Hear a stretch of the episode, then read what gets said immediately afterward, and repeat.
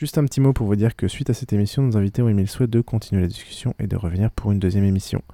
Ils sont aussi particulièrement intéressés par vos retours et souhaitent pouvoir y répondre. Nous allons donc organiser avec eux un deuxième épisode court en 2013, durant lequel nous pourrons aborder toutes les thématiques qui n'ont pas pu l'être cette fois-ci par manque de temps, et répondre à vos questions ou réactions suite à cette première partie. Donc tous à vos commentaires sur www.basincast.com, ils seront lus avec attention par nos invités. Pour tous ceux qui nous découvrent, Basincast est disponible via iTunes, flux RSS et en streaming sur www.basincast.com. N'hésitez pas à découvrir nos précédents épisodes et surtout, abonnez-vous un phénomène inquiétant à présent, de plus en plus de Français se passionneraient dangereusement pour les jeux en ligne. Deux d'entre eux ont même dû être hospitalisés dans un établissement psychiatrique. Bazinga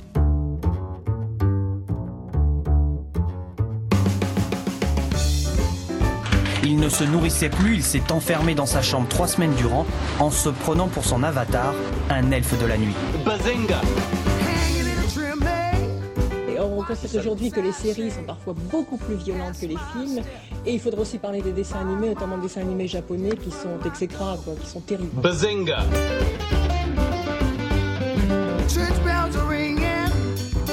vous citez Mediapart, qui se dit site d'information, ça n'est pas un site d'information.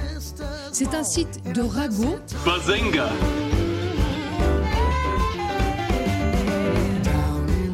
souvent des jeunes qui passent leur journée derrière un écran à se goinfrer des meuporgs. Bazinga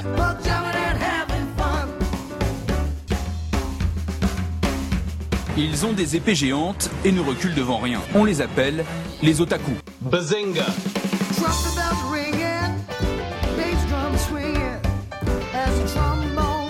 Je suis ingénieur en informatique, je me sens bien avec les ordinateurs.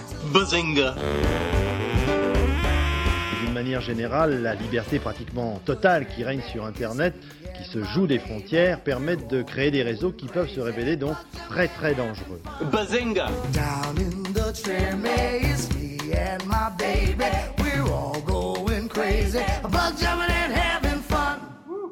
Bienvenue dans Basingcast numéro 36. 36 comme le nombre de touches noires sur un piano, 36 comme le célèbre 36 quai des Orfèvres, bâtiment historique de la police judiciaire, et enfin 36 comme le nombre de kilomètres de chute libre réalisés par Baumgartner il y a quelques mois. Avec nous aujourd'hui une équipe. Baumgartner, c'est le mec qui a fondé euh, Place de la Toile, non? Avec euh, une équipe en effectif réduit, puisqu'il n'y a que Krillin et moi-même aujourd'hui que nous enregistrons en journée avec beaucoup d'invités. Pas moins de trois invités aujourd'hui. Euh, les premiers, ils parlent aux geeks sur une radio qu'ils n'auraient jamais pensé écouter. Ils parlent aussi aux non-technophiles de sujets qu'ils n'auraient jamais pensé comprendre, et cela donne une des émissions de radio les plus passionnantes en ce moment. Il s'agit évidemment de Xavier de la Porte et Thibaut Henton de Place de la Toile. Bienvenue messieurs. Bonjour. Bonjour. Quant au troisième invité, il est critique des médias depuis presque 20 ans, un engagement que la profession lui rend bien. Il s'agit bien sûr de Daniel Schneiderman de Arrêt sur Image. Bienvenue Daniel. Bonjour. Bienvenue donc, pas trop perturbé par le, studio un peu artisanal, ça va, vous retrouver vos...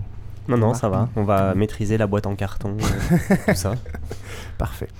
Au programme ce soir, vous l'aurez compris, nous allons parler de médias. Notre premier épisode euh, parlait justement il y a deux ans euh, de médias et nous allons faire un point quelques années plus tard et cette fois-ci avec des professionnels du milieu qui pourront nous éclairer un peu sur les tenants et les aboutissants de ce milieu.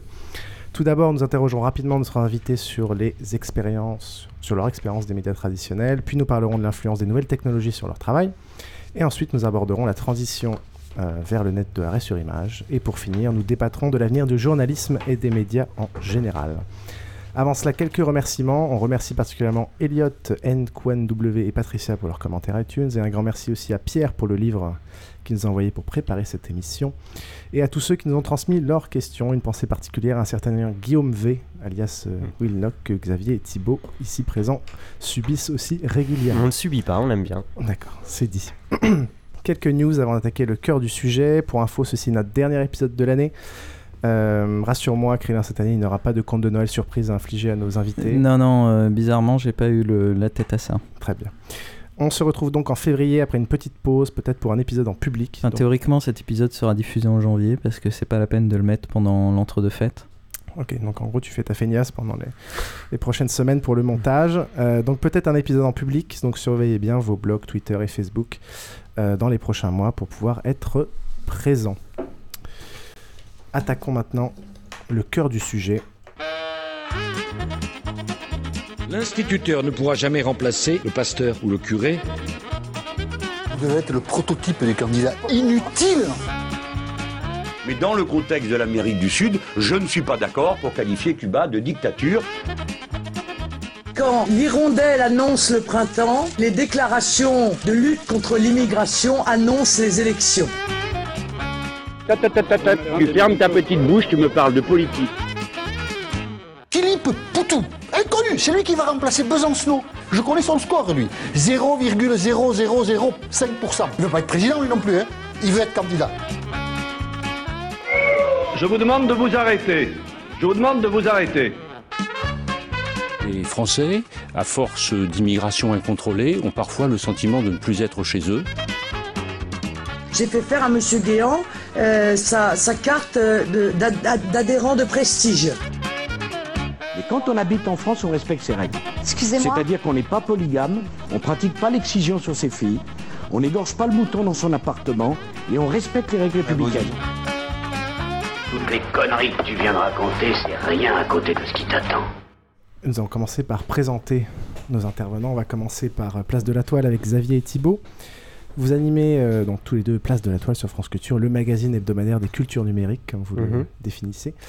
Xavier, tu es normalien, mhm. agrégé et plutôt orienté littérature et mhm. sport. Je vais être un peu caricatural à chaque fois. Hein. Thibaut, M2 de philo et de journalisme. Ma première question va donc être assez simple. Euh, que faites-vous là, messieurs? A priori, rien de vous destiner à ce sujet. Commencez par euh, Thibaut, si tu veux. Bah, moi, qu'est-ce que je fais là? Bah, J'ai rencontré Xavier à un moment. J'écoutais son émission. J'étais euh, un peu geek. Euh, et puis voilà, ça s'est fait comme ça. D'abord un stage, puis, puis les choses se sont bien goupillées, disons. La personne qui travaillait avec Xavier sur Place de la Toile est partie en Chine. Et du coup, Xavier avait besoin de quelqu'un. Il m'a proposé. J'étais enthousiaste. Et me voilà aujourd'hui deux ans plus tard. Très bien, Xavier. Maman m'a obligé à faire place de la toile. Ce que je voulais pas faire du tout. C'était Bruno Patino qui dirigeait France Culture à l'époque. Faisais une autre émission la nuit que j'aimais bien, qui était plus sur mes sujets, à savoir en gros la création en général, littéraire, euh, artistique, tout ça. C'était une émission de nuit, c'était très agréable. On se couchait tard, on fumait des clopes dans les studios, on buvait, on recevait des jeunes artistes donc c'était la première radio, on était très très libre, je faisais avec une fille que j'aimais beaucoup. Et puis euh, ça plaisait pas du tout à Bruno Patino comme émission, et euh, donc il fallait me mettre quelque part. Et, euh, Thomas Baumgartner et, Caroline Brouet, qui faisaient Place de la Toile depuis deux ans déjà, avaient été appelés à d'autres fonctions. Et donc du coup il m'a dit voilà tu vas faire Place de la Toile. Je lui ai dit ben non. J'ai pas du tout envie parce que j'y connais rien, ça m'intéresse pas les technologies. Et il m'a dit bah de toute façon t'as pas le choix. Et, euh, et, après, il a, euh, après, il a réussi à bien vendre le truc. Et puis, euh, et puis quand j'ai commencé à lire un petit peu, parce que c'est étant, étant un très mauvais manipulateur, je suis passé par la théorie. Et, et donc, je me suis rendu compte que c'était absurde de trouver ce sujet pas intéressant. Euh, et, que je crois que j'ai commencé à commencer à me passionner euh, dès les premières lectures. Quoi, voilà. D'accord, justement, euh, vous ne vous souveniez pas du tout qu'il y avait autant de sujets passionnants en lien avec la culture numérique Non, mais si, enfin, je suis pas non plus complètement débile, mais le truc, c'est juste que. bah non, puisqu'il est normalien. Alors, commencez pas à me moquer de ça. et, non, le truc, c'est juste que c'est aussi à, intégrer dans une histoire de, de, comment on pourrait dire, de, carrière avec des guillemets. C'est-à-dire que j'étais en, quotidienne, et puis tout à coup, c'était faire une hebdo, donc c'est déjà 40 de salaire en moins, c'est euh, 5 fois moins de temps d'antenne. Euh, vous c'est quand même un truc qui compte dans, dans, mm. une vie à la radio. Euh, et puis par ailleurs, euh, c'était pas mes sujets, quoi. Et donc être décentré, c'est toujours un truc qui est un peu, un peu désagréable. Et en fait, ça ne l'est pas parce que, parce que peut-être qu'on aura le temps d'en reparler, mais c'est que le, numérique, c'est un objet qui est pas un objet. Donc, comme un prétexte, comme à partir un moment d'attaque de plein de sujets. Voilà, à partir du moment où il y a un ordi, il y a un sujet pour moi. Donc, comme il y a des ordis partout, j'ai des sujets partout. Donc, je peux parler de littérature de sport, euh, d'économie, de philo, etc. Et au fond, euh, ça permet euh, de, d'exercer une curiosité totale. Mais ça, à l'origine, c'était pas ancré dans, dans, Parce que c'est, c'est une émission que tu as repris. Et a priori, cette ouverture ou cette largeur de, prise de sujet n'était pas ancrée dans, l'émission à l'origine Non, mais parce que. oui, mais parce que ça, ça se comprend, parce que quand elle a été créée, c'était 2006, un truc comme ça. c'était quand même, enfin c'était pas, c'était pas la même chose le numérique et les pratiques en 2006. il y avait Facebook à peine, Twitter n'existait pas. Quand je parle de, des deux premières saisons de Place de la Toile, mm. c'est que je faisais pas. et donc il y avait un, un, côté très pédago, très explication des usages, etc. Et moi quand j'ai repris l'émission, c'était déjà deux ans plus tard, et, ces, choses-là existaient, étaient déjà beaucoup plus ancrées dans les pratiques, et donc du coup j'ai pu me permettre d'avoir sur ça un regard qui était beaucoup plus un regard extérieur, un regard depuis les disciplines. Et d'ailleurs, enfin, je, vais pas commencer à lécher les, bottes de Patino, mais enfin, il m'avait dit, pour me vendre le fait de me faire passer la pilule de, faire cette émission, il m'avait dit bon, mais ce que je veux, c'est qu'on ne sache plus à la fin de la première saison si c'est une émission de philo, d'éco, de littérature, de, et, ça, ça me convenait comme point de vue, c'est d'interroger le numérique depuis euh, les disciplines qui sont impactées, pour prendre un terme assez moche, mais euh, ça, ça m'intéressait comme point de vue. Donc c'était aussi un, une, demande éditoriale, et par ailleurs, ça correspondait à moi ce que j'avais envie de faire, donc c'était euh, ça, ça a correspondu c'est ça, c'est ça qui rend l'émission super intéressante aussi. Hein. J'en ai écouté plusieurs épisodes euh, que j'ai ah choisi en fonction de cet effort-là.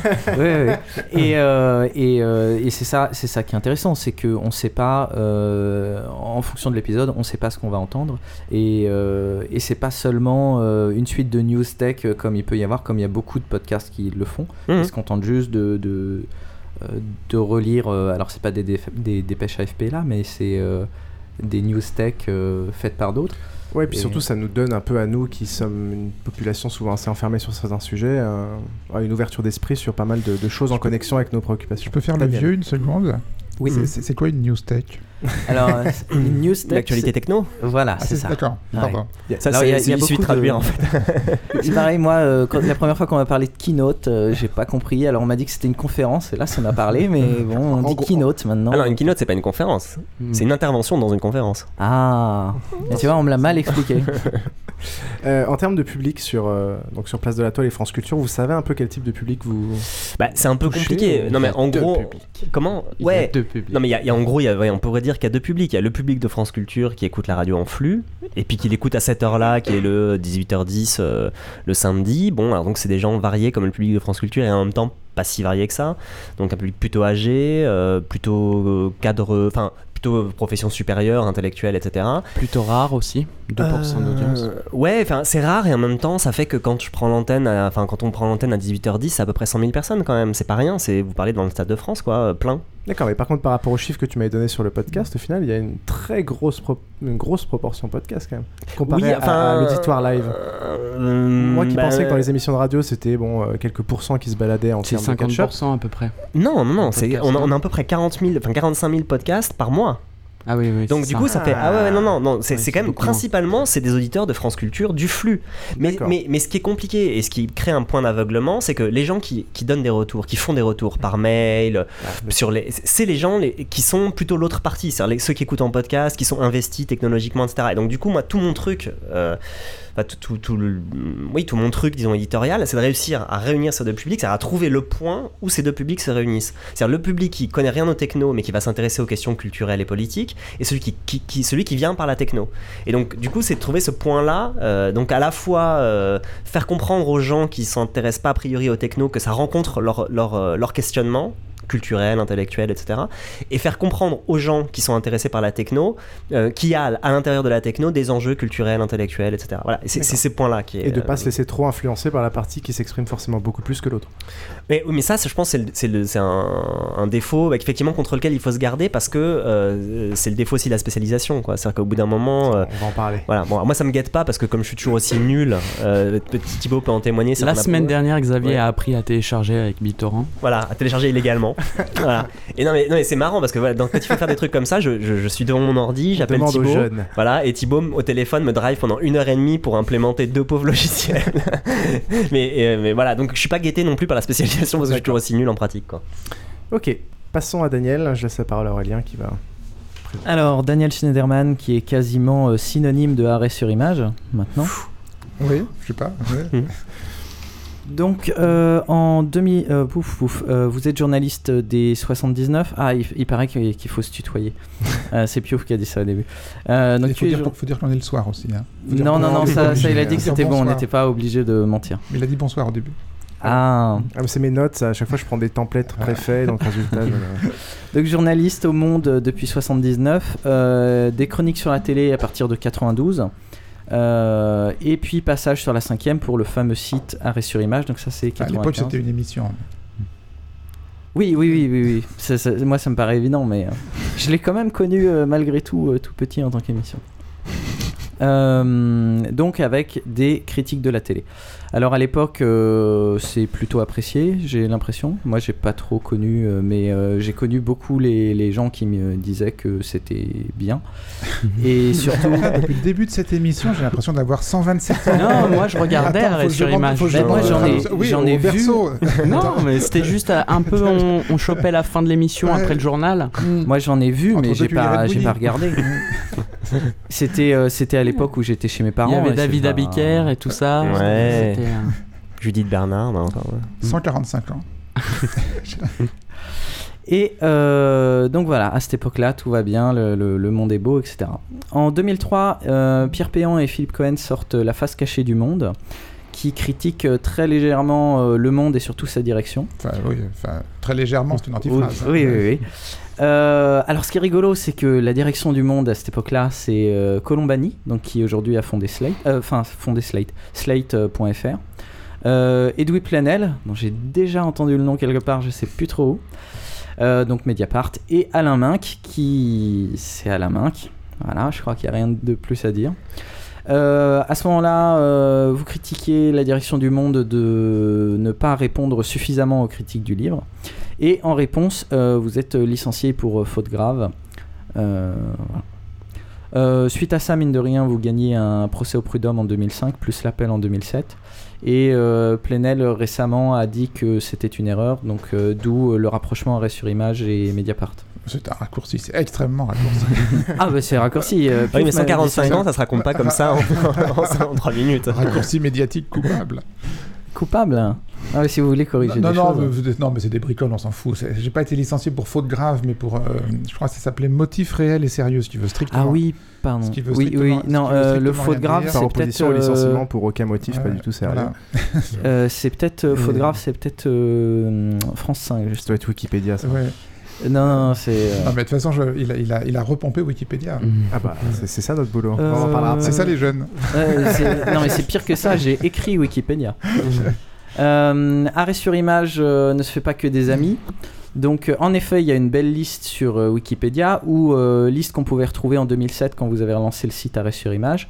Donc, France 2, Arlès Chabot de mémoire, TF1, je sais plus, je l'ai pas noté. Et puis en 2005, quand Patrick de Carolis devient, à la tête de, de France Télévisions, vous rappelez un bidonnage qu'il a fait dans un reportage? Pour, je cite, vérifier l'espace de votre bulle d'oxygène. Mmh, Donc vous l'avez bien vérifié. Ah ouais donc euh, assez vite, euh, il y a des menaces sur l'émission qui est finalement arrêtée euh, en 2007. Et là, vous êtes licencié pour faute grave, si je dis pas de bêtises, en temps à cause de dénigrement. Peut-être, je me souviens plus. donc déjà, ça fait deux fois où vous faites critique, où vous critiquez le média où vous êtes et où vous faites virer. Faudrait peut-être pas critiquer Dailymotion. Arrêt sur image. Aux hébergeurs. Ou Internet. Internet, ou, les internautes d'ailleurs. Les internautes. Ou les internautes, oui. finalement, c'est eux qui ont le pouvoir de me virer aujourd'hui, mm-hmm. s'ils se désabonnent. Mm-hmm. C'est vrai Et les Anonymous, comme d'habitude. Et les Anonymous, oui. Faut pas faire comme. Ça, ça fait beaucoup. Hein. Euh, donc suite à ça, en 2007-2008, vous lancez le site euh, Arrêt sur Image, dont, sur lequel on reviendra euh, plus en détail après. Mais la, la, question à la fin de, de, ce court résumé, peut-être simplifié. Oui. Euh, est-ce que vous pensez euh, toujours maintenant, après les, cet épisode de 2007, qu'on peut critiquer la télévision à la télévision? Ah, ah. Bah, Il n'y euh, a, pas de, a pas de réponse à cette question théologique. je veux dire, il n'y a, a, pas de réponse en soi. J'ai pu un certain temps et puis j'ai plus pu. Voilà. D'accord. et je dois reconnaître qu'aujourd'hui, il n'y a pas d'exemple flagrant qui me montre que c'est possible il y a des, je veux dire, il y a, une débauche d'émissions médias sur les médias, d'émissions de télé sur la télé, euh, euh, de qualité inégale d'ailleurs, et Place de la Toile est certainement une des plus intéressantes. Euh, mais je veux dire, quand vous voyez, enfin, je veux dire, elles sont en général faites, produites par des gens qui, qui, viennent du système, qui sont dans le système, qui ont vocation à y retourner. je sais pas, par exemple, l'émission qui nous a remplacé sur France 5, Média Le Mag, l'émission de, l'émission de Thomas Hugues. Thomas Hugues, c'est quelqu'un qui a présenté le 20h de TF1. Euh, c'est quelqu'un qui, l'autre jour, je, voyais ça par hasard. Euh, donc, il, fait une émission sur France 5, hein, chaîne de France Télévisions.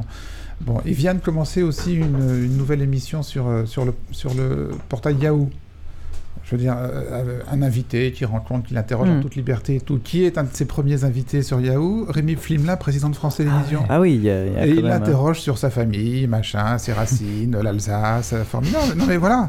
Et comment t'expliques juste que, que ça, a été, ça a été possible un moment et que ça n'allait plus été un autre? Est-ce que c'est une question de personne ou est-ce que c'est une question de, de structure du champ? Euh j'ai pas de j'ai pas de je crois qu'il y a eu je crois qu'il y a les deux. Je crois qu'il y a eu vraiment en 95 euh, au moment où on a commencé sur euh, sur France 5 une conjonction astrale. La cinquième à l'époque. Euh, à l'époque la cinquième merci de rectifier vous avez raison monsieur Wikipédia. On sortait de la guerre du Golfe et d'une très très forte critique des couvertures euh, des, des, télés pendant la guerre du Golfe, cette espèce de direct interminable. C'est le début des directs de Schwimblom qui montraient rien et qui, qui gardaient l'antenne pendant des heures et des heures. C'est BFM TV ça euh, C'était CNN, mais enfin c'est l'ancêtre. Euh, on sortait de, la révolution roumaine et de Timișoara, qui, qui, a été vraiment un choc, puisqu'on a découvert que on, pouvait voir une photo de charnier et que c'était pas un charnier. Je veux dire, on, pouvait, on, a, vraiment découvert qu'une image qui avait un pouvoir d'évidence euh, très très fort pouvait mentir, en fait. Mmh. Donc, dans toutes ces années-là, début des années 90. Puis oui, puis t'as quand même 95, t'as la critique bourdieusienne qui devient une critique euh, mm. publique des médias. Enfin, il y a aussi effectivement des, une, il y, a aussi, il y a aussi ça qui a joué, mais moi, pour moi, les deux vrais événements, c'est la guerre du Golfe, la guerre du Golfe et, et Timisoara. Euh, puis tu te souviens, c'est le, les, premiers guignols de l'info. Mm. Enfin, je veux dire, avec des critiques euh, très fortes, une satire très très forte des, des télés. Donc, quand la cinquième se crée en 94 tous les gens qui sont autour du berceau se disent il faut que cette chaîne, d'une manière ou d'une autre, fasse de la critique de médias. Je veux dire, c'est inscrit au cœur de son cahier des charges. Une, des émissions qui doivent être sur, la cinquième, c'est l'émission de critique de médias. Bon. Et puis voilà, il s'est trouvé qu'on on l'a proposé à 15 personnes qui ont refusé parce que plus lucides que moi, elles se sont rendues compte à quel point c'était casse-gueule et peut-être impossible. Puis moi, j'ai accepté. Euh, alors la, bulle d'oxygène, en fait, je l'ai tout de suite créée parce que par rapport à la direction de la chaîne, puisque je, me souviens de la première réunion avec la direction de la chaîne, Jean-Marie Cavada à l'époque qui avait créé le, qui avait créé la chaîne.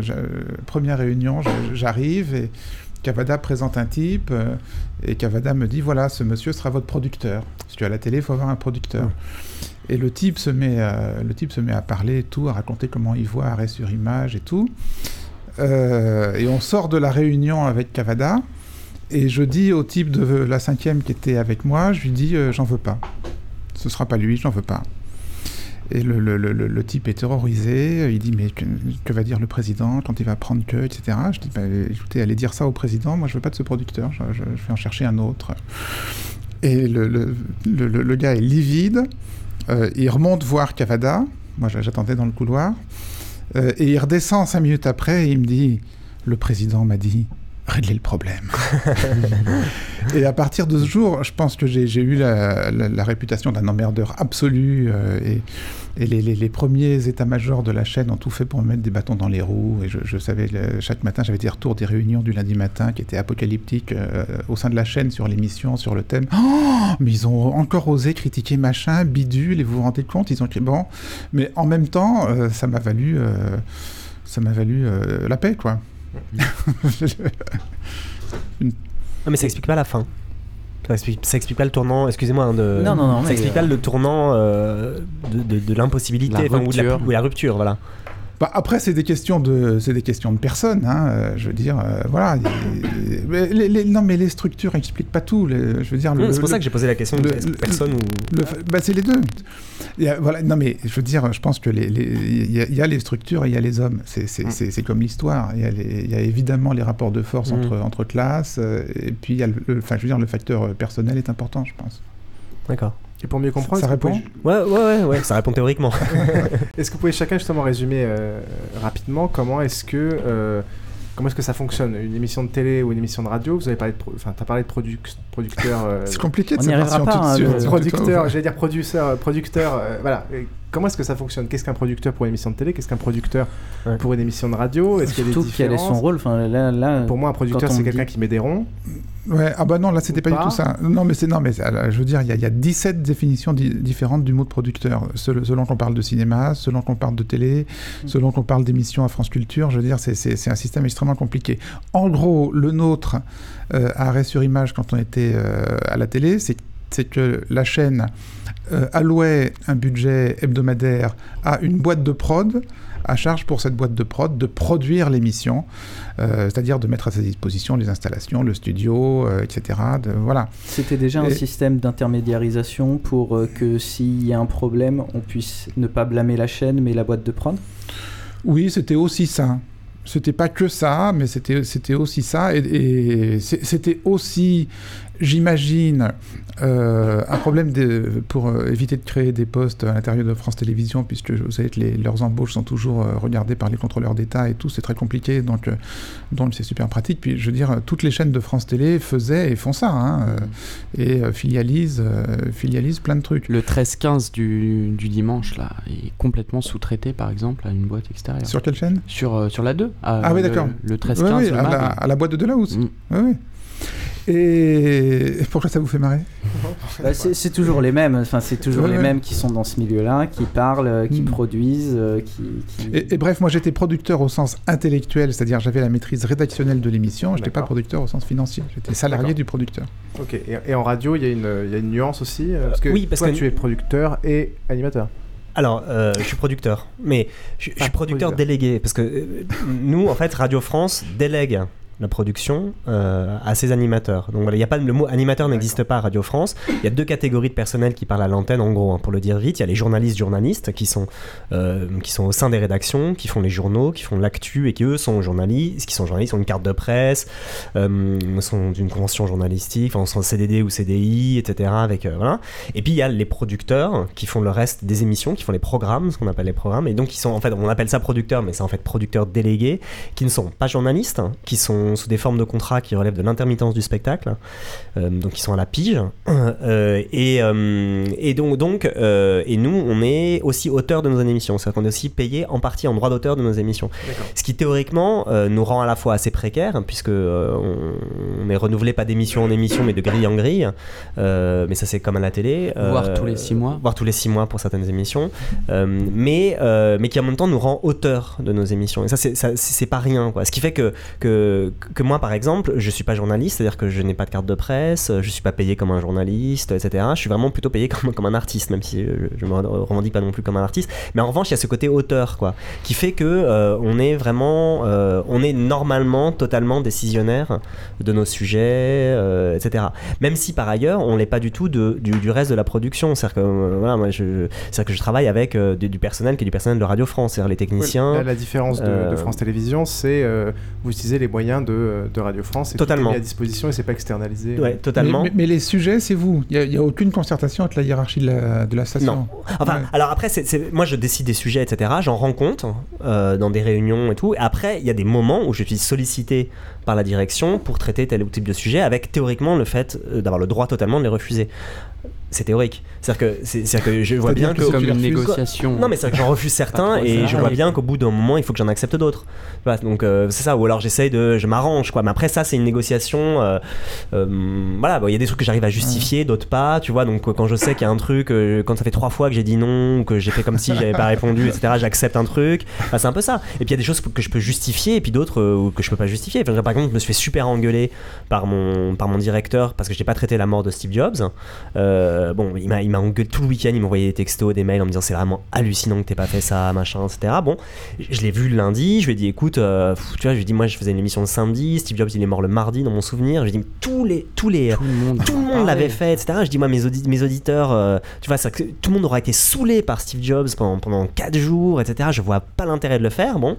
Et, donc ce que j'ai fait, c'est que il s'est trouvé que la semaine suivante, Dennis Ritchie est mort, donc l'inventeur du langage C, et donc du coup j'ai fait j'ai fait. on est vraiment sur France Culture. Hein. Oui, mais non, mais j'ai dit voilà, j'ai dit bon, on n'a pas traité Steve Jobs, mais Denis Ritchie est mort et personne n'en parlera et c'est aussi important. et donc voilà, parlons pendant 20 minutes de la mort de Denis Ritchie parce que Steve Jobs, voilà, vous en avez entendu. Bon, mais ça je peux le justifier. Après, il y a des trucs, euh, c'est plus compliqué, etc. Après, c'est ça, c'est une négociation, euh, tu vois, comme comme. C'est parce que hein. de l'extérieur, ce choix a été très très apprécié justement. Même si c'est peut-être un choix par accident d'avoir traité l'un plutôt. Mais c'est pas un choix par accident, c'est un choix que je peux totalement justifier. Oui, non, mais le fait qu'il y ait eu cette, euh, comment dire, cette, cette coïncidence des morts, cette coïncidence des morts et que l'une soit traitée et pas l'autre, euh, quand, quand, on regarde les choses a posteriori, euh, fait que ça a été très très bien vu. Cela dit, il y a peut-être aussi, j'en sais rien, une manière originale de traiter la mort de Steve Jobs. Là, je fais, le directeur. Ouais, mais, tu fais le directeur et c'est exactement ce qu'il m'a dit. Il m'a dit oui, mais ton boulot, c'est de le traiter de manière différente, etc. Et là, et, c'est là où j'ai plaidé coupable en disant bah ouais, j'ai pas, j'ai pas trouvé. Quoi. Non, mais à ce moment-là, il faut attendre que laisser du temps passer, pas le traiter à chaud, quoi. Si c'est justement ça, place de la toile, c'est pas une émission d'actu, quoi. Moi, je pense qu'il n'y a pas de règle. Parce que nous, on a le même, aujourd'hui, on a le même mm. rapport euh, à l'actualité sur arrêt sur image. Je veux dire, puis j'ai toujours eu le même. Euh, est-ce qu'on est qu'on traite les événements d'actualité ou est-ce qu'on attend une semaine, deux semaines, trois semaines pour prendre du recul? Euh, Il n'y a pas de réponse bah pure.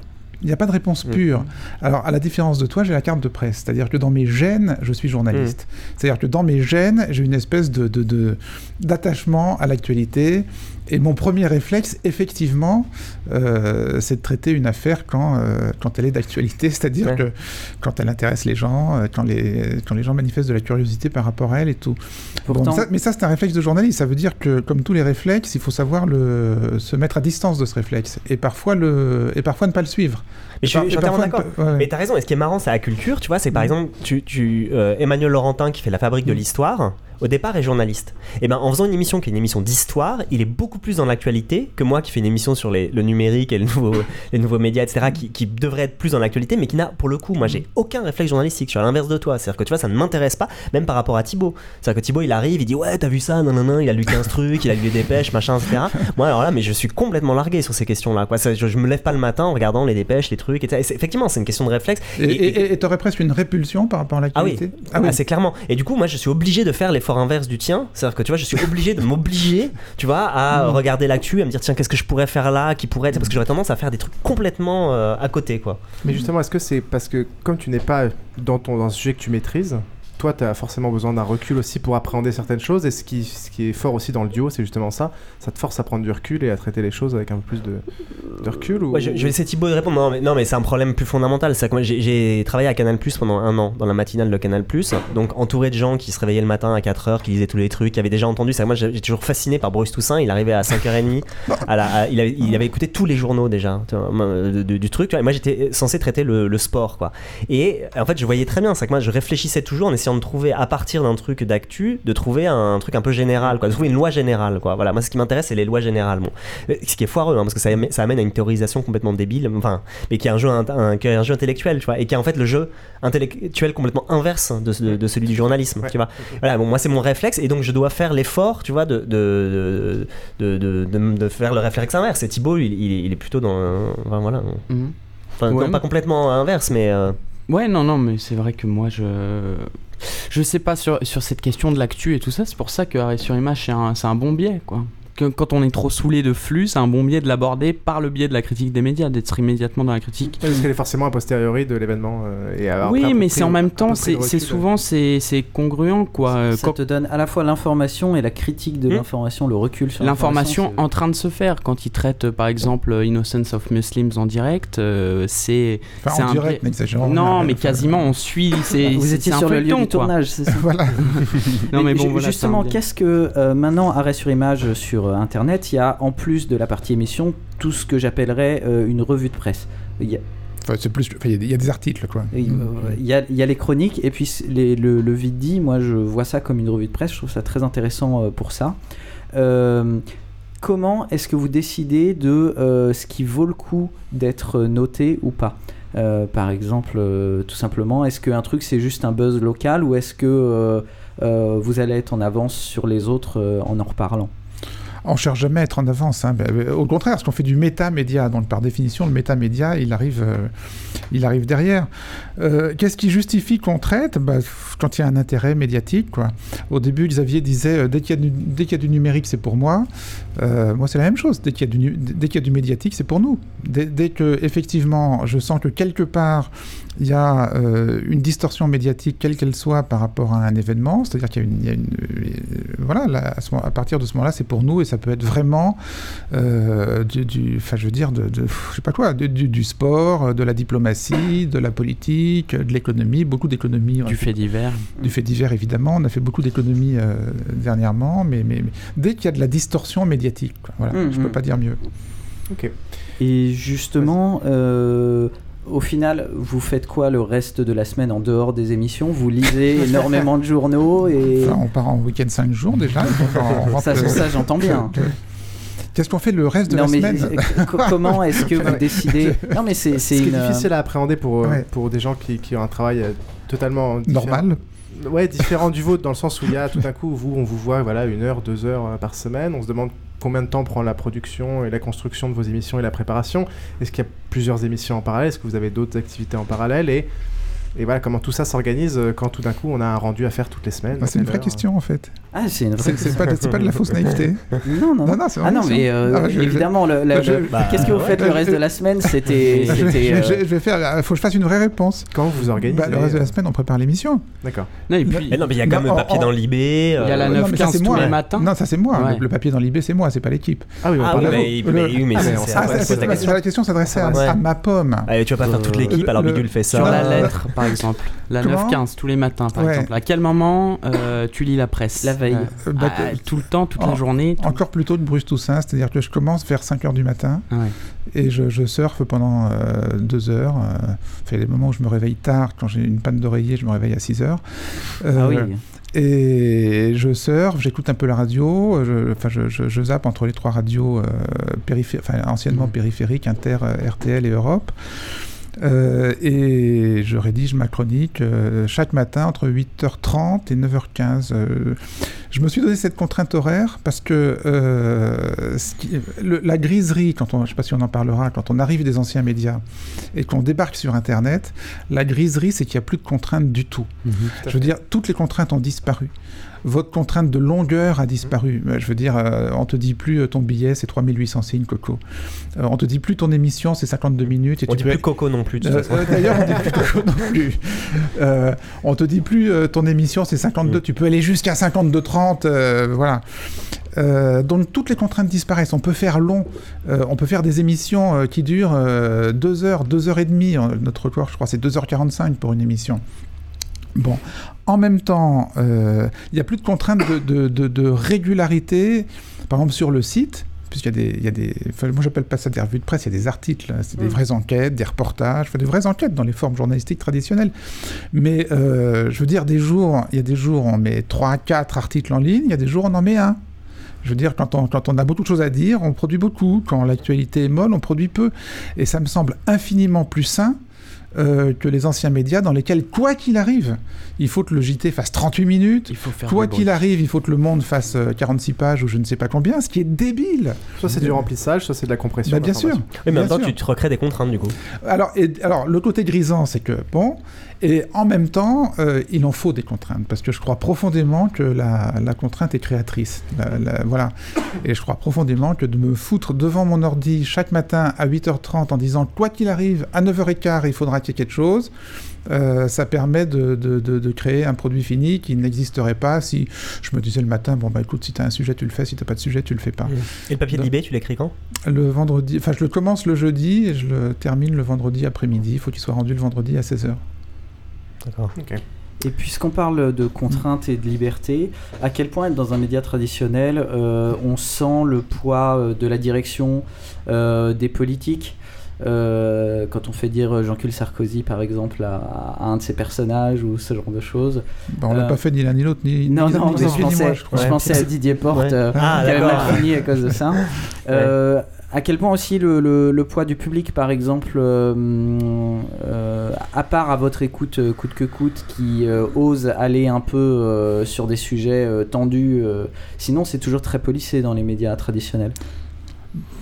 en tout cas, c'est l'impression que ça. Est-ce que c'est de l'autocensure? Est-ce que vous avez, vous avez, senti des pressions bon, Dans votre cas, on a déjà Non, parlé mais, d'arrêt sur image. Moi, je crois que j'ai répondu en ce qui me concerne sur les, fait. les- les débuts d'arrêt sur image qui sont significatifs de, en gros, tout ce qui, voilà, de, ce qui a été le- la vie euh, ultérieure de l'émission. C'est-à-dire en 13 ans, euh, comment dire, une paix royale.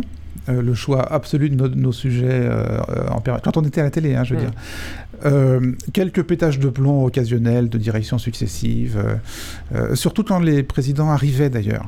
Pour essayer d'asseoir une quand- autorité, Oui, euh, voilà, quand un nouveau président arrive, euh, il comprend pas bien. euh, Non, mais c'est vrai que le- d'une manière générale, les, les télés françaises sont un lieu de contrôle. Je veux dire, les médias français sont un lieu de contrôle. Et une des principales qualités qu'on exige des gens qui travaillent dans les, dans, dans les médias traditionnels audiovisuels français, euh, c'est d'être contrôlable. Mais ils peuvent être de droite, de gauche, penser ci, penser ça, euh, bon, mauvais. euh, il faut qu'ils soient contrôlables. Je veux dire, l'héritage 5ème République, l'héritage perfide euh, est encore très très très présent en dépit de toutes les apparences aujourd'hui fun et rigolotes. Mais enfin, ça, ça, ça, baigne encore l'audiovisuel français. Bon, Euh, donc voilà, moi j'étais j'étais pas trop j'étais pas trop contrôlable et c'est ce qui a c'est ce qui a fait qu'à la fin ça euh, Personne n'est c'est- à l'antenne impunément. ça, c'est qui ça? Je crois que c'est Bourdieu encore. Ah ouais. Comme il disait quelque chose qui est, euh, je crois, ah oui, euh, l'impertinent contrôlé est tout sauf un hérétique. Donc en étant viré de la cinquième, vous êtes devenu un hérétique finalement, alors qu'avant vous étiez un peu, pardon, tu étais un peu un impertinent contrôlé. Non mais attends, faut qu'on décide quelque chose sur ce tutoiement, vouvoiement. non mais attends, faut qu'on écrive une charte. Je- Alors, Radio France, comment ça se passait? Euh, ça se passe. se passe. Parce que, euh, à moins que j'ai Ça se été passe. viré dans l'intermède. Non, il est pas encore viré, il est des pages Twitter là, qui viennent de passer. Ah, c'est ça, ok, bon. Euh, c'est c'est compliqué. Moi, moi, je peux pas dire, je peux pas dire que je ressens une pression euh, ni dans le choix des sujets, ni dans la manière de les traiter, ou alors c'est une pression plus formelle, quoi. Enfin, une pression, c'est sur des questions plus formelles, du genre, il faudrait que tu parles comme si, euh, c'est un peu relâché, etc. Mais après, sur des questions strictement politiques, bon, après, il y a, il y a un truc, pour le coup, que t'as pas connu, Daniel, qui est quand même hallucinant, et, et c'est une forme de contrôle comptable, hein. c'est la question de la répartition du temps de parole hyper contrôlée. C'est-à-dire que depuis la dernière campagne sur la question de la représentation politique au sein des émissions, que ce soit des émissions d'actualité, des émissions de programme, euh, etc. C'est-à-dire que ça, ça, c'est- ça, ça, ça exerce une forme de contrôle très très stricte. C'est-à-dire que En du place coup, de la toile, ça s'est senti. non, moi ça ne sent pas pour moi. Enfin, si, ça, se sent dans la mesure. une fois sur l'émission Amécis avec les gens de reflet parce qu'il était question de de certains de la fille de je sais plus quel ministre qui Ah oui, était c'est vrai. l'attaché de presse de enfin Ouais. il était beaucoup de questions de Sarkozy évidemment des De liens Gérard entre- Longuet. de Gérard Ouais. Longuet de la fille donc là Non, à ce moment-là ça une fois ça m'est arrivé, j'étais obligé de déprogrammer une émission sur les pirates pendant la campagne législative, par exemple. Euh, J'avais invité euh, bah, Pierre Mounier, qui était candidat euh, pirate du Parti Pirate dans le 19e ou le 20e, et j'étais obligé de la décommander parce que, pour, le, coup- pour, pour- pour des questions comptables, hein. c'est-à-dire que si moi je faisais une heure d'émission avec quelqu'un du Parti Pirate, c'est qu'il fallait rééquilibrer tout le reste. Il fallait Euh, prendre tous les voilà. candidats du 19e. Euh, il fallait prendre tous les candidats du 19e pendant plus d'une heure parce que comme j'avais fait donner une heure aux pirates, il fallait donner 4, heures et demie au, euh, à l'UMP, etc. Enfin, ouais, donc c'était impossible. Donc du coup, euh, j'ai pas fait cette émission sur le parti pirate. Bon, alors ça c'est ça c'est une forme de censure, si on peut dire, mais c'est une censure qui est d'ordre comptable, qui est pas d'ordre strictement politique, si ce n'est qu'évidemment la comptabilité c'est une question politique et que ça vise à, à- à maintenir, disons, euh, présent et euh, en, droit à la parole des partis qui sont déjà eux-mêmes. Bon, voilà. Oui, puis elle Après, est claire, elle est législative, elle est fixée, elle est. mais et c'est une forme, disons, de, de- de- de répartition du temps de parole et qui crée un truc et politique. qui est un peu décidée dans l'opacité celle-ci hein, d'ailleurs c'est tous les chefs de rédaction qui se réunissent autour d'une table avec les, les résultats des précédentes élections législatives et qui disent ah bon bah non enfin non, Daniel non, d'abord c'est pas de- si opaque que ça, il y a des règles.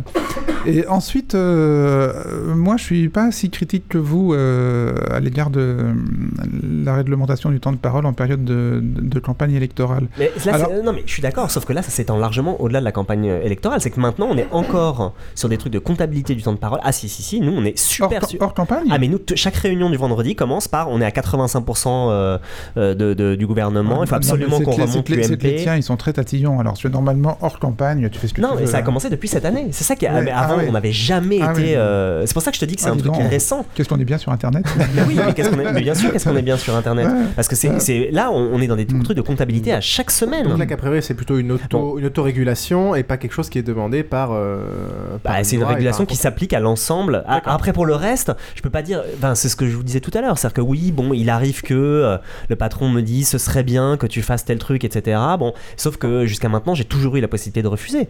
Euh, récemment, enfin, il s'est passé un truc, il, voulait absolument que je traite un truc, il m'a envoyé un mail, deux mails, il m'en a parlé, etc.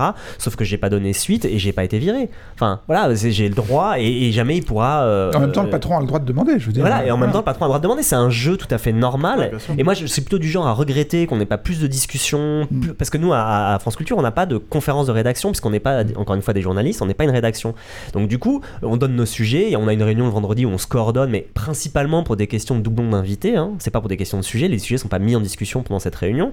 Moi, je regrette qu'il n'y ait pas de moment de discussion, mm. etc. Et donc, en, moment de discussion égal, euh, si, si je regrette ça, je regrette aussi du coup qu'il n'y ait pas de discussion avec les chefs plus régulières pour mm. que eux disent euh, ce qu'ils voudraient, nous euh, nous défendions. je, pense, que l'audiovisuel le, français est aussi très héritier d'une espèce de longue tradition du cache-cache. Je, veux dire, euh, sous les, dans les années 60, je reviens à Perfit et De Gaulle, je veux dire, ils, n'arrêtaient pas de jouer à cache-cache avec le pouvoir. Parce que le pouvoir voulait censurer et les réalisateurs, les producteurs, les journalistes s'ingéniaient à trouver des systèmes pour contourner les censures, etc. Je veux dire, faire des trucs à clé, euh, euh, remettre les sujets au dernier moment pour que le censeur puisse pas censurer. Enfin, je veux dire, il y, a une mm. immense tradition du cache-cache dans les médias français.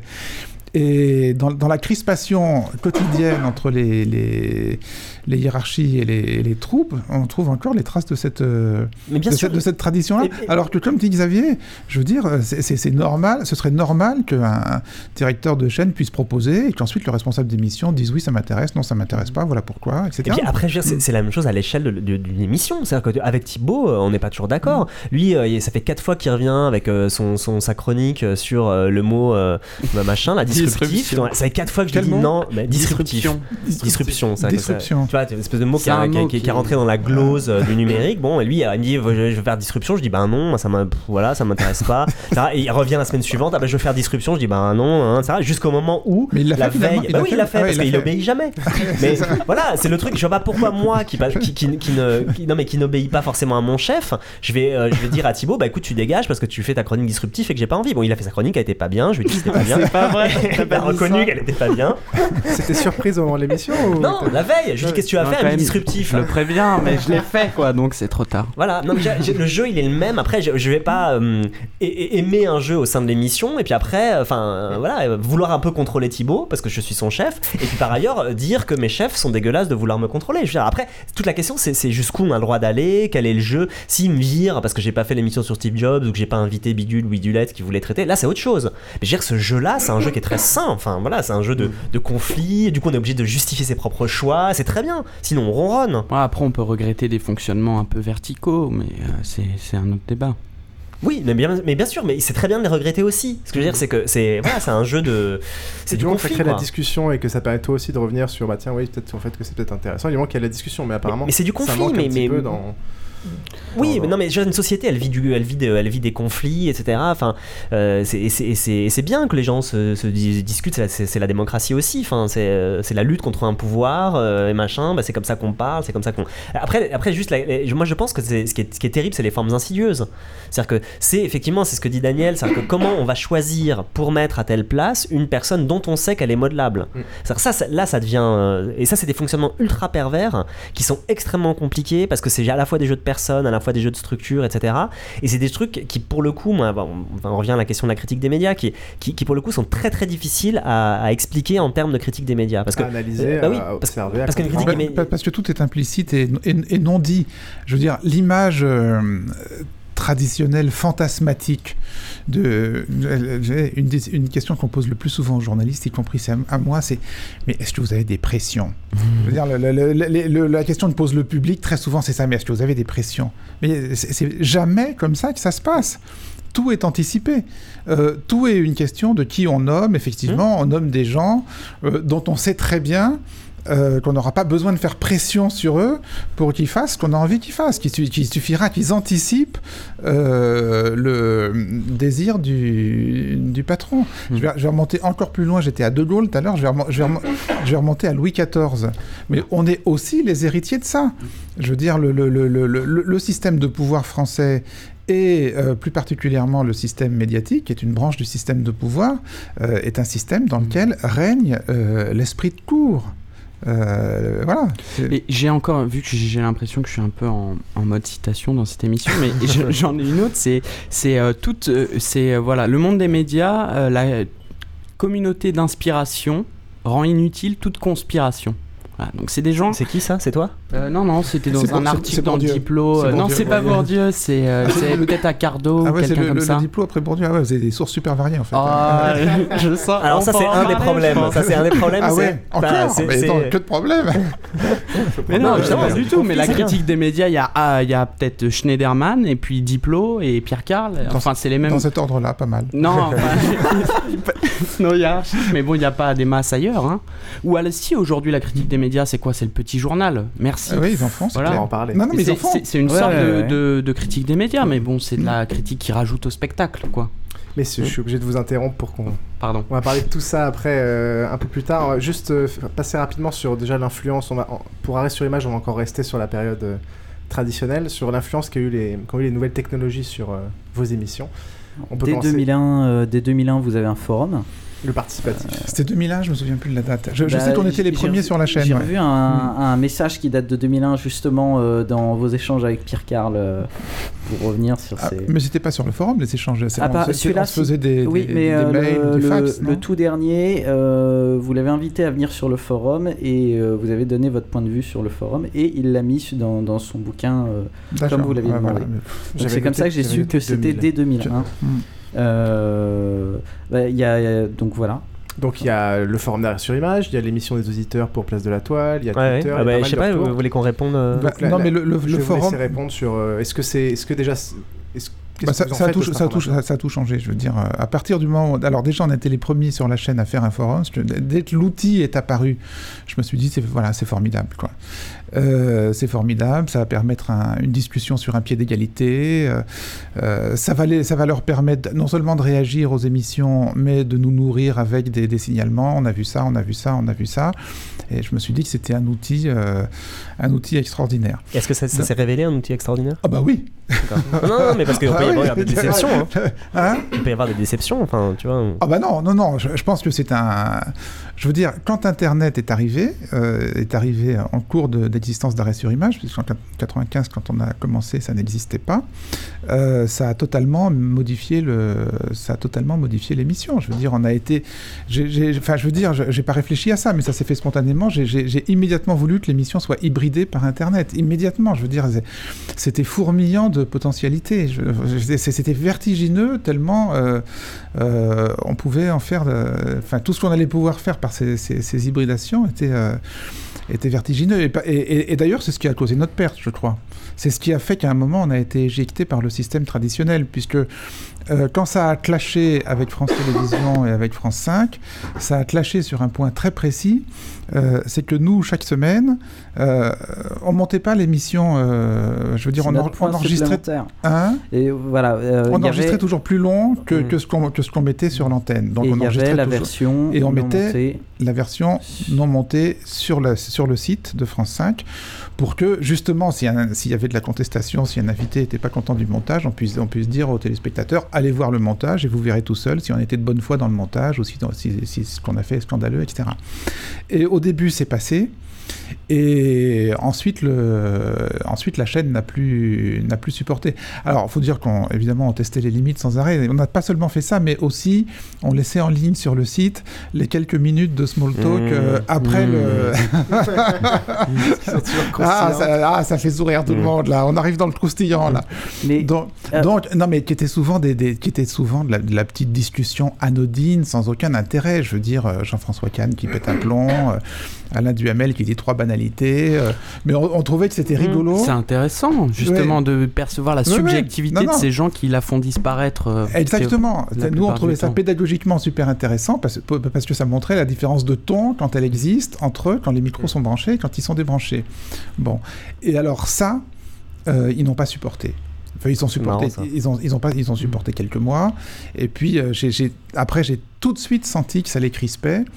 Et dans, le, dans la grande tradition du cache-cache dont je parlais tout à l'heure, euh, quand, ça, quand un chef est crispé par quelque chose, il dit surtout pas qu'il est crispé par ça. Il trouve d'autres prétextes latéraux, pour, euh, etc. Euh, non, tu comprends. donc on m'a expliqué, non, tu comprends, tu peux plus la mettre en intégrale parce qu'on va homogénéiser toutes les, tous les sites des émissions de toute l'antenne, etc. Donc, bon. Mm. et, et, moi, j'avais toujours dit, ça c'est la ligne rouge. Je veux dire, on peut discuter de beaucoup de choses avec la chaîne, mais je veux pas discuter de la, de, du fait de mettre l'intégrale sur le site parce que c'est la, garantie de, bonne foi qu'on donne à nos... Voilà. Et donc, quand ils, quand, ils, quand ils ont fait un coup de force et qu'ils ont vraiment décidé de la supprimer, là, je me suis fâché tout rouge et je veux dire, c'était le, début du toboggan qui a fait qu'on a été viré euh, à la fin de la saison suivante.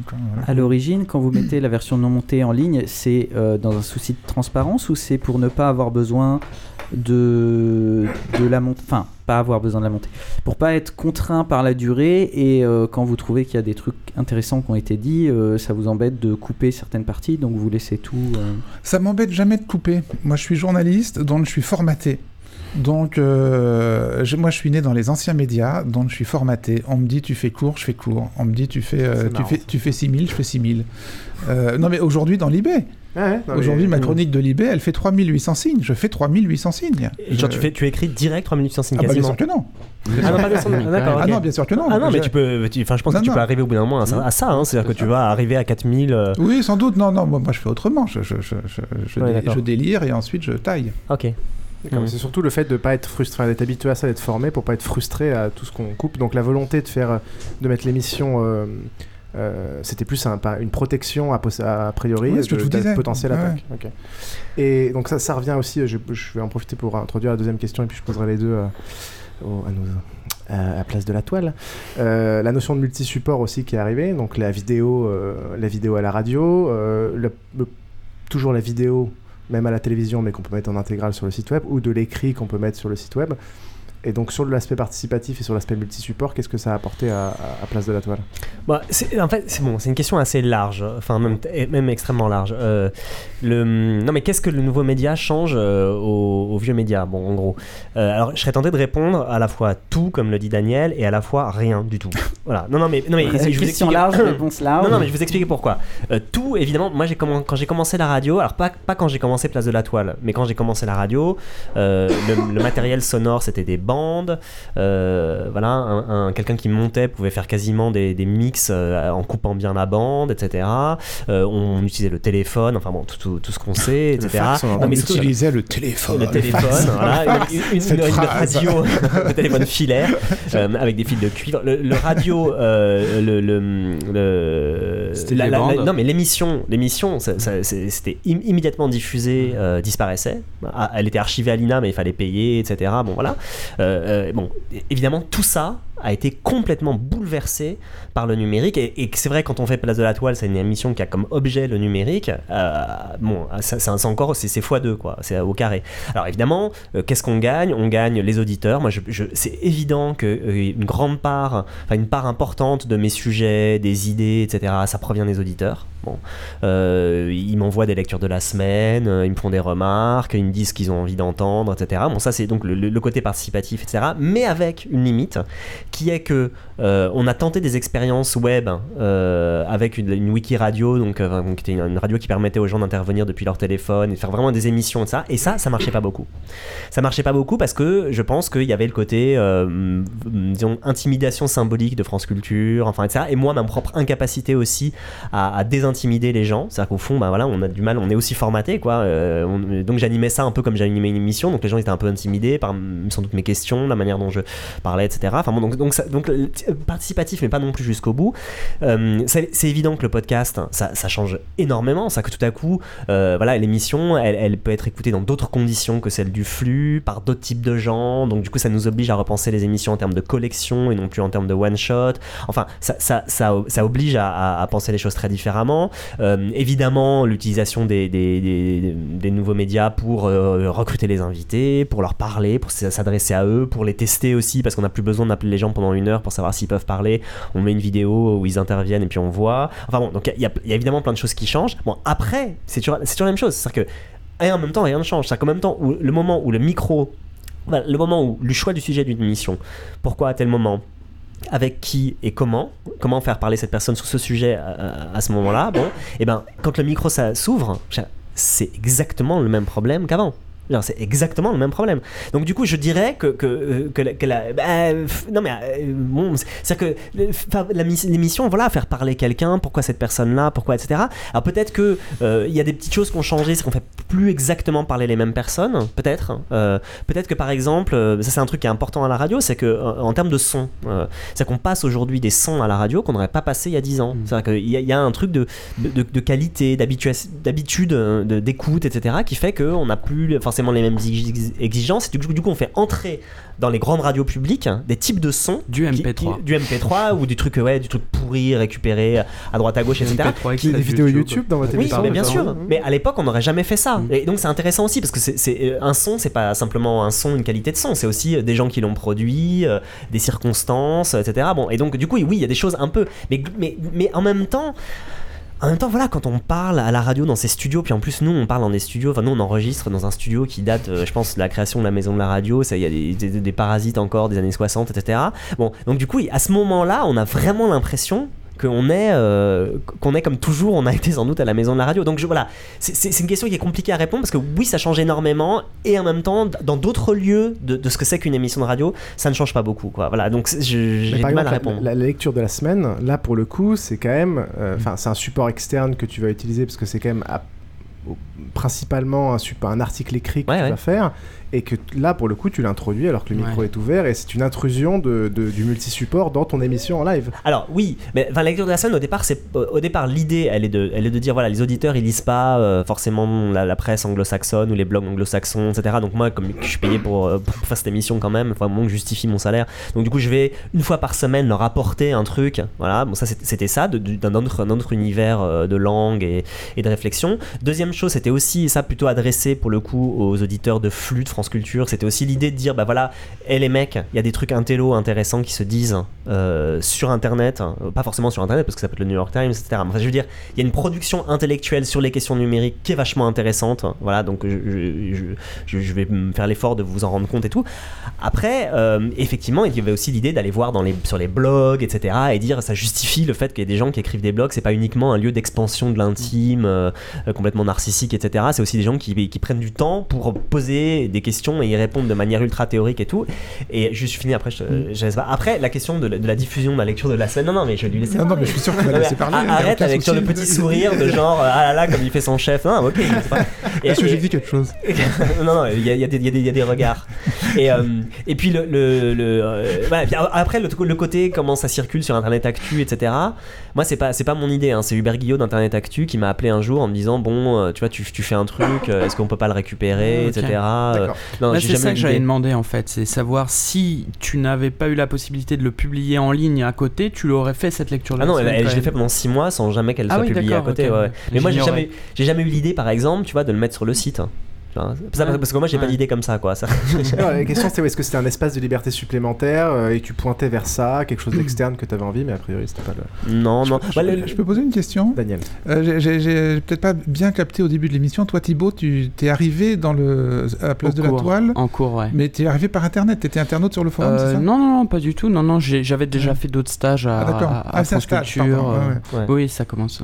Mais, si justement, non, mais vas-y, vas-y. Non, mais la, question c'est bah, bah, qu'est-ce que ça change Hmm. Moi, j'ai recruté des gens que j'ai trouvés par Internet. Euh, j'ai recruté des. on a par exemple un, chroniqueur aujourd'hui sur le site qui s'appelle Rafik Djoumi, euh, qui a, d'abord fait une, chronique écrite et qui maintenant vient de commencer une série d'émissions sur les, sur les séries télé qui s'appelle Au prochain épisode. Euh, Rafik, comment il est arrivé? Il est arrivé par une contribution dans le forum sur Avatar on avait fait une émission sur Avatar, ou je sais plus quoi, où, euh, Régis Debray, je crois, avait parlé d'Avatar au cours d'une émission où il n'était pas du tout prévu qu'il parle d'Avatar. D'un coup, il se met à parler d'Avatar. Donc le débat s'engage sur Avatar dans le, dans le forum. Et tout d'un coup, dans le forum, je vois arriver un texte, mais lumineux d'intelligence et de culture, euh, signé d'un mec dont j'avais jamais entendu parler, Rafi Djoumi.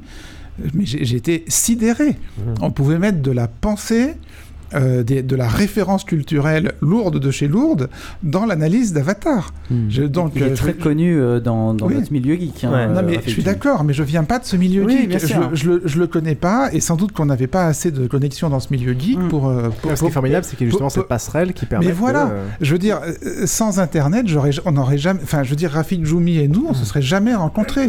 Et c'est quelqu'un qui, qui moi, moi, me sidère toujours parce qu'il arrive à trouver dans les blockbusters les séries, euh, tout ce qu'on appelle habituellement les sous-cultures.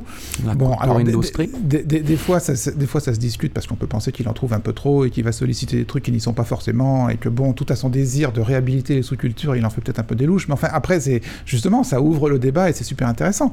Mais euh, voilà, concrètement, non mais... en toi, euh, Nous aussi, hein, forum, mais je sais bien que vous aussi. Non, mais je veux dire, mais le, nombre, le nombre d'invités qu'on a découvert. Mais non, c'est ce que tu disais.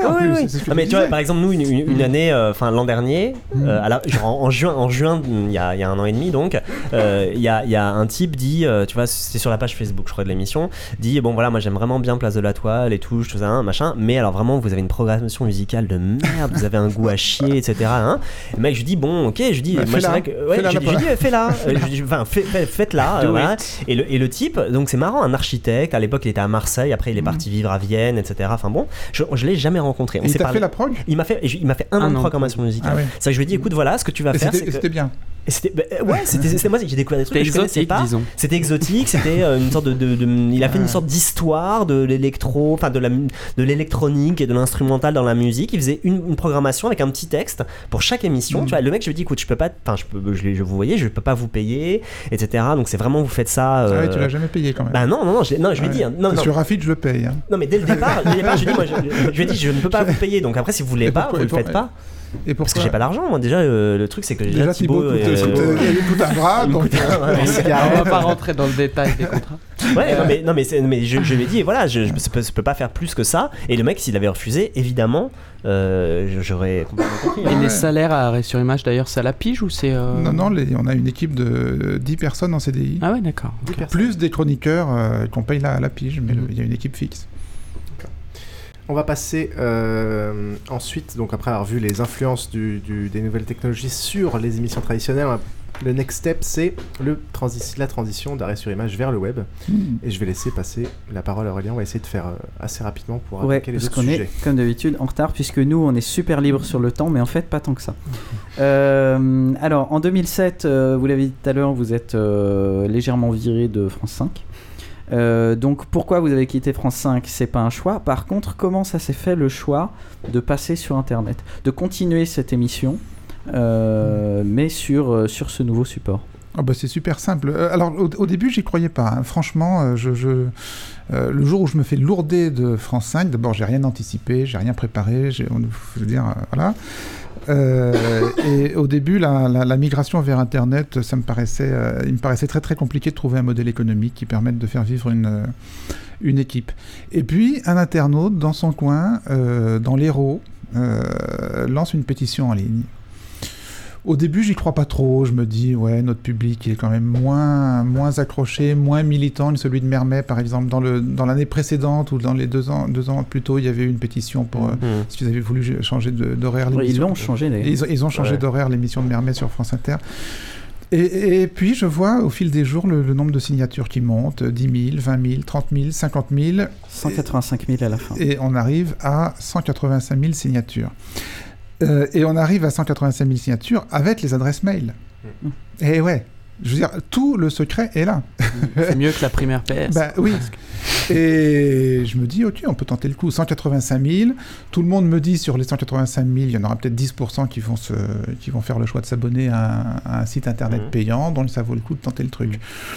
Euh, donc là, avec l'aide de, de, de, quelqu'un qui, qui, qui, vient nous, nous, tendre la main, qui est, euh, qui est Gandhi, le, le, fournisseur d'adresses, euh, on construit pendant l'été 2007 un, un pré-site qui, qui, à partir de septembre, est censé donner un avant-goût de ce que sera le site définitif d'arrêt sur image et servir de plateforme de, de paiement pour les pré-abonnements.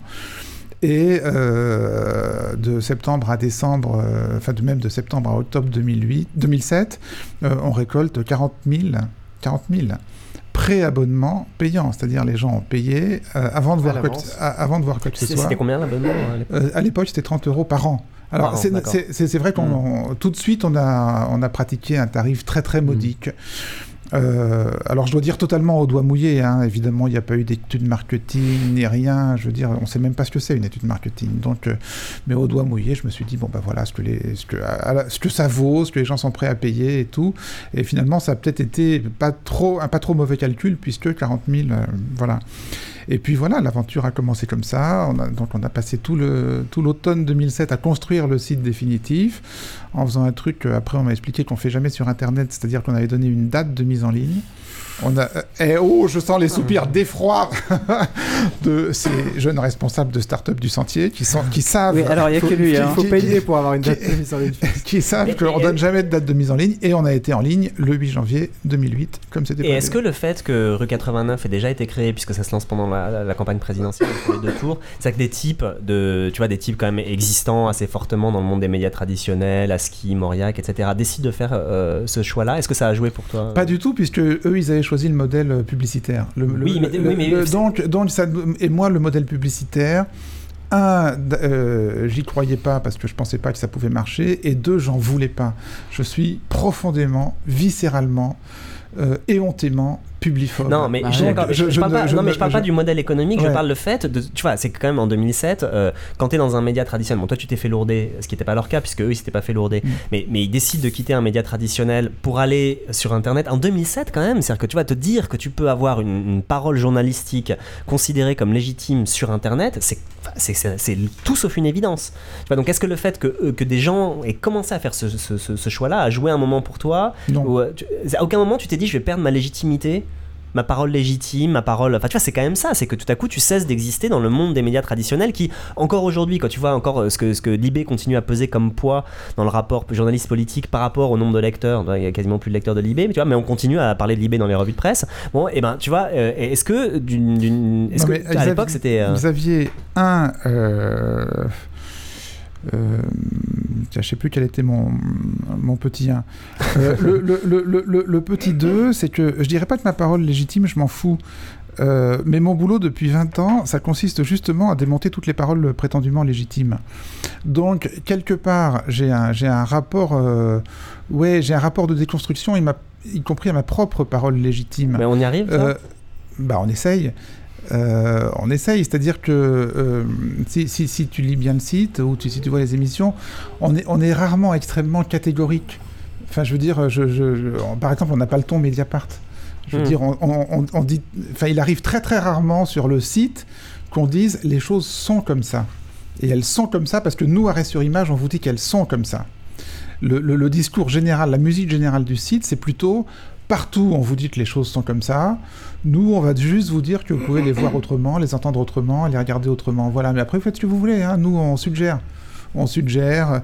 Et, c'est peut-être en ça d'ailleurs que la greffe Internet a, tout de suite pris, euh, parce que quand on dit, tiens, je vais faire une citation moi aussi, hein, je sais pas je veux dire. Quand, quand, on dit, parce que si on cite pas autre chose que le monde diplôme ici. Ouais, hein. voilà, alors là j'en ai pas. Non, c'est pas, pas le monde diplôme. Quand on dit euh, dans la presse traditionnelle, je sais plus quoi, et sur Internet, les articles commencent des conversations. On a tout, tout d'emblée Ouais. Euh, donc on a perdu des bouts de conve ou Ah. Juste la. Euh, oui, non, non. Donc je disais, euh, l'avantage d'arrêt sur image, c'est que c'est très hyper textualisé et que donc on, on est immédiatement projeté vers l'extérieur du web. Alors qu'aujourd'hui, la tendance des sites web qui sont toujours à la recherche de modèles économiques, etc. Et plutôt à la concentration et au fait de d'orienter à l'intérieur des articles les liens vers d'autres articles du site en question. ce qu'on fait aussi, hein. Oui. Ce que vous faites aussi, ah, bah, mais quand ça s'y prête. Mais, mais c'est pas, c'est pas quelque chose qui est. Ce qu'on fait aussi, soyons clairs, parce que euh, on a toujours besoin de gagner des mmh. abonnés. Hein, je veux mmh. dire. Et vous êtes à combien là? Là, on est à 25 000. Et ça suffit? Pour, tout, tout juste. Laissez-moi poser mes questions. Pardon. Bah alors justement, ça, justement, euh, ouais, c'est ça qui est hein. terrible. Euh, justement, vous passez de 1,5 million euh, de, de personnes qui regardent Arrêt sur Image. 1 million. Ah. C'est déjà pas mal. Hein. Wikipédia s'est planté.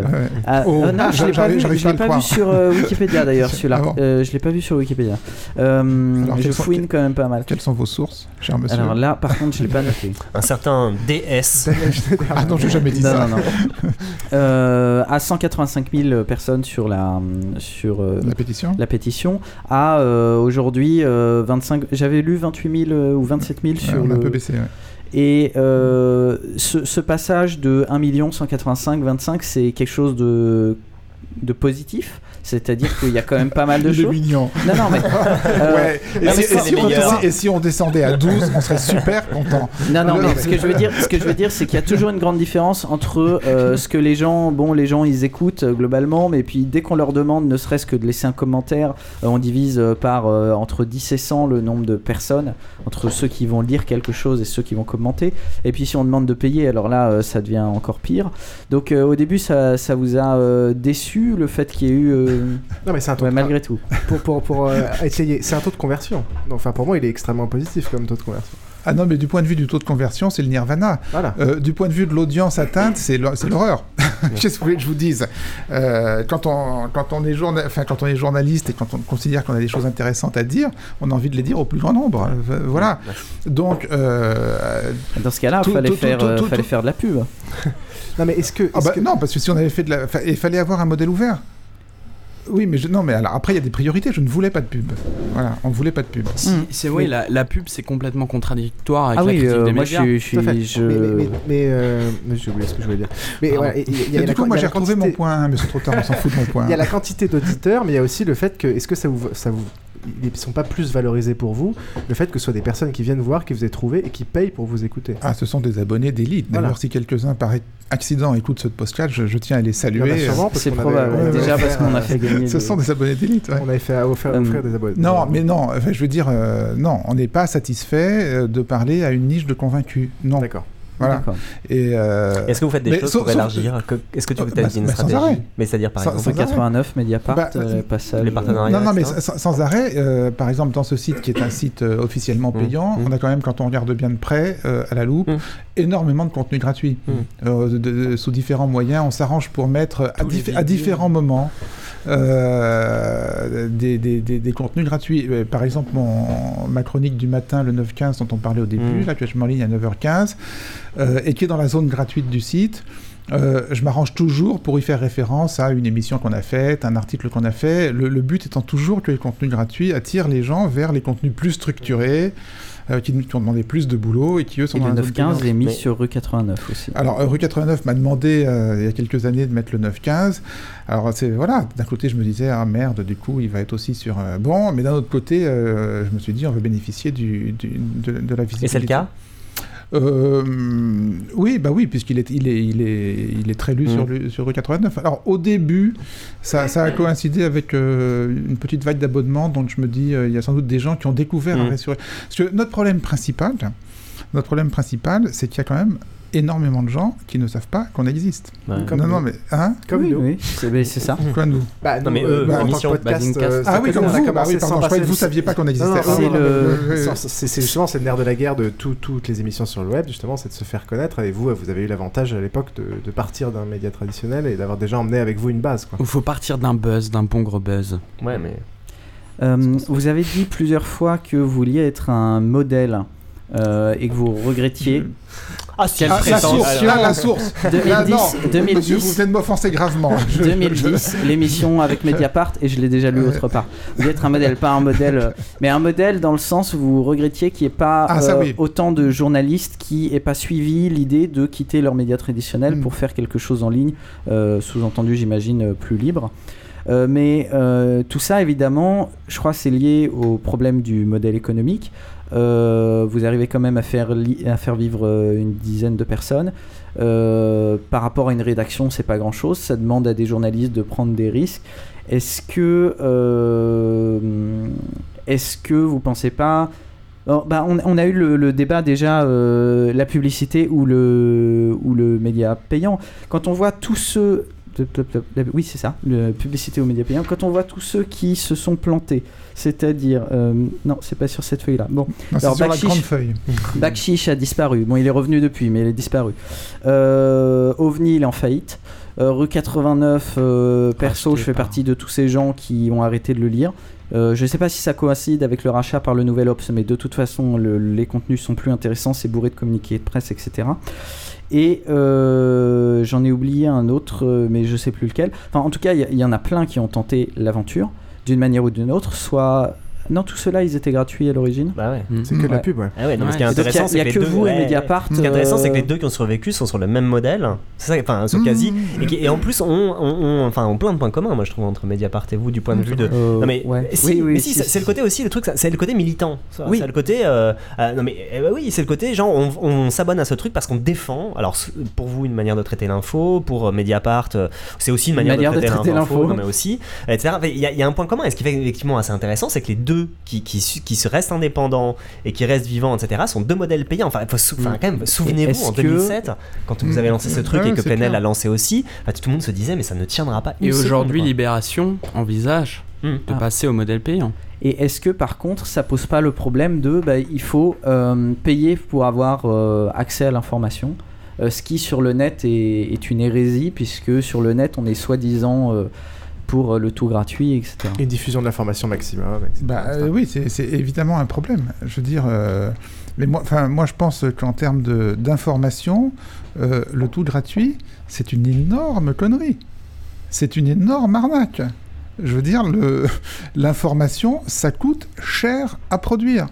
Je veux dire, moi, quand je confie un sujet d'enquête à un journaliste, je vois le temps qu'il y passe.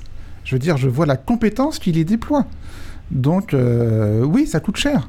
Justement, c'est et, voilà. Et, et, ce qui fera qu'on gagnera ou qu'on perdra, ce qui, ce qui fera qu'on arrivera à, implanter durablement des espaces d'information de qualité sur Internet, ce sera, si on arrive, ce sera si on arrive à faire comprendre ça ou si on n'y arrive pas. Je veux dire, si on arrive à faire comprendre euh, que l'information se paye, euh, mais je veux dire, c'est comme la musique. Je suis désolé. Non mais non non mais non mais alors on est reparti pour trois heures. Mais je, suis désolé. On, peut on peut toujours dire le système d'exploitation de, industrielle de la musique en France et dans le monde, les majors et tout ça, c'est absolument dégueulasse. Tout ce que tout ce que tout ce que Pascal Nègre se fout dans la poche, c'est un scandale et tout. Mais je veux dire le, le je suis désolé. Le, le, talent d'un musicien, ça, ça, doit se payer aussi. Enfin alors là je sais je vais horrifier. Ça y est, les gens qui, qui, qui, se disaient je vais peut-être m'abonner à Reste sur Image là, ça y est fini. Mais, euh, sauf, que historiquement, mais, je le dis quand même. Beaucoup de médias, enfin contrairement à la musique qui a toujours été, on achète, euh, on, a, l'information, on, a la musique. Euh, en termes de journaux, etc. Il y avait d'autres moyens de financement qui se greffaient à ça, qui n'étaient pas vraiment liés au contenu. La valeur n'était pas dans le contenu pur tous les systèmes de petites annonces euh, dans les magazines, euh, qui, dans les journaux. Qui Sans oublier les subventions. Les subventions. Euh, après, dans la musique, il y a aussi des systèmes de subventions, mais le financement des magazines papier, par exemple, était la valeur intrinsèque n'était pas forcément dans, dans le, texte et dans, le, dans ce qui était lu. Beaucoup étaient, il y avait de la publicité, contrairement à la musique. Dans la presse papier, vous voulez dire La presse papier. Bah oui, oui, la pub, beaucoup de petites annonces, etc. Et, forcément, avec le net, ça, ça se casse la gueule parce que les petites annonces, ça intéresse plus mm. personne. Bah si, elles sont, elles sont gratuites. Oui, voilà. Enfin, non, elles sont en tout cas monétisées d'une façon différente, euh, mais sur Internet. Ce que je veux dire, c'est que une partie de la presse, particulièrement la presse écrite, c'est assis sur un, certain nombre de, petits monopoles en termes de, de, publicité et de petites annonces qui ont disparu. C'est vrai. Qui les entraînent dans une crise. C'est vrai. Alors que la musique, pour le coup, c'est une transition qui est un petit peu différente parce qu'il se reposait pas sur ce type de, choses. La musique, qu'on soit bien clair, l'industrie de la musique est en constante augmentation depuis 5 euh, ou 7 ans. Non, non, c'est le, le CD qui se casse la gueule. Le monde de la musique en lui-même, euh, mais le CD, ça, on changera pas le fait que les gens euh, ne veulent plus euh, consommer du. Non, mais il y a quelque chose, c'est que dire que l'information coûte cher à produire ou qu'il faut bien rémunérer les artistes, ça veut pas dire qu'il y a des choses d'aussi bonne qualité qui se font hors de la sphère marchande sur internet mais juste le fait de se de réaliser que qu'il y a des moments où si on veut avoir des gens qui passent leur temps à travailler pour d'autres gens et à faire la médiation ou à, ou à créer, il faut bien. Enfin, à un moment, on vit pas dans un hors, hors monde de l'argent. Donc voilà, c'est tout. Euh, mais surtout pour une émission euh, comme, euh, comme Arrêt sur Image où intrinsèquement, le fait d'être indépendant, le fait de ne pas avoir de publicité et, aussi votre valeur ajoutée en termes de liberté de traitement de l'information. Ah, mais ça, nos abonnés, ils l'ont très bien compris. Hein. Moi, mon problème, c'est qu'il n'y ait pas davantage de gens encore qui l'aient compris. Voilà.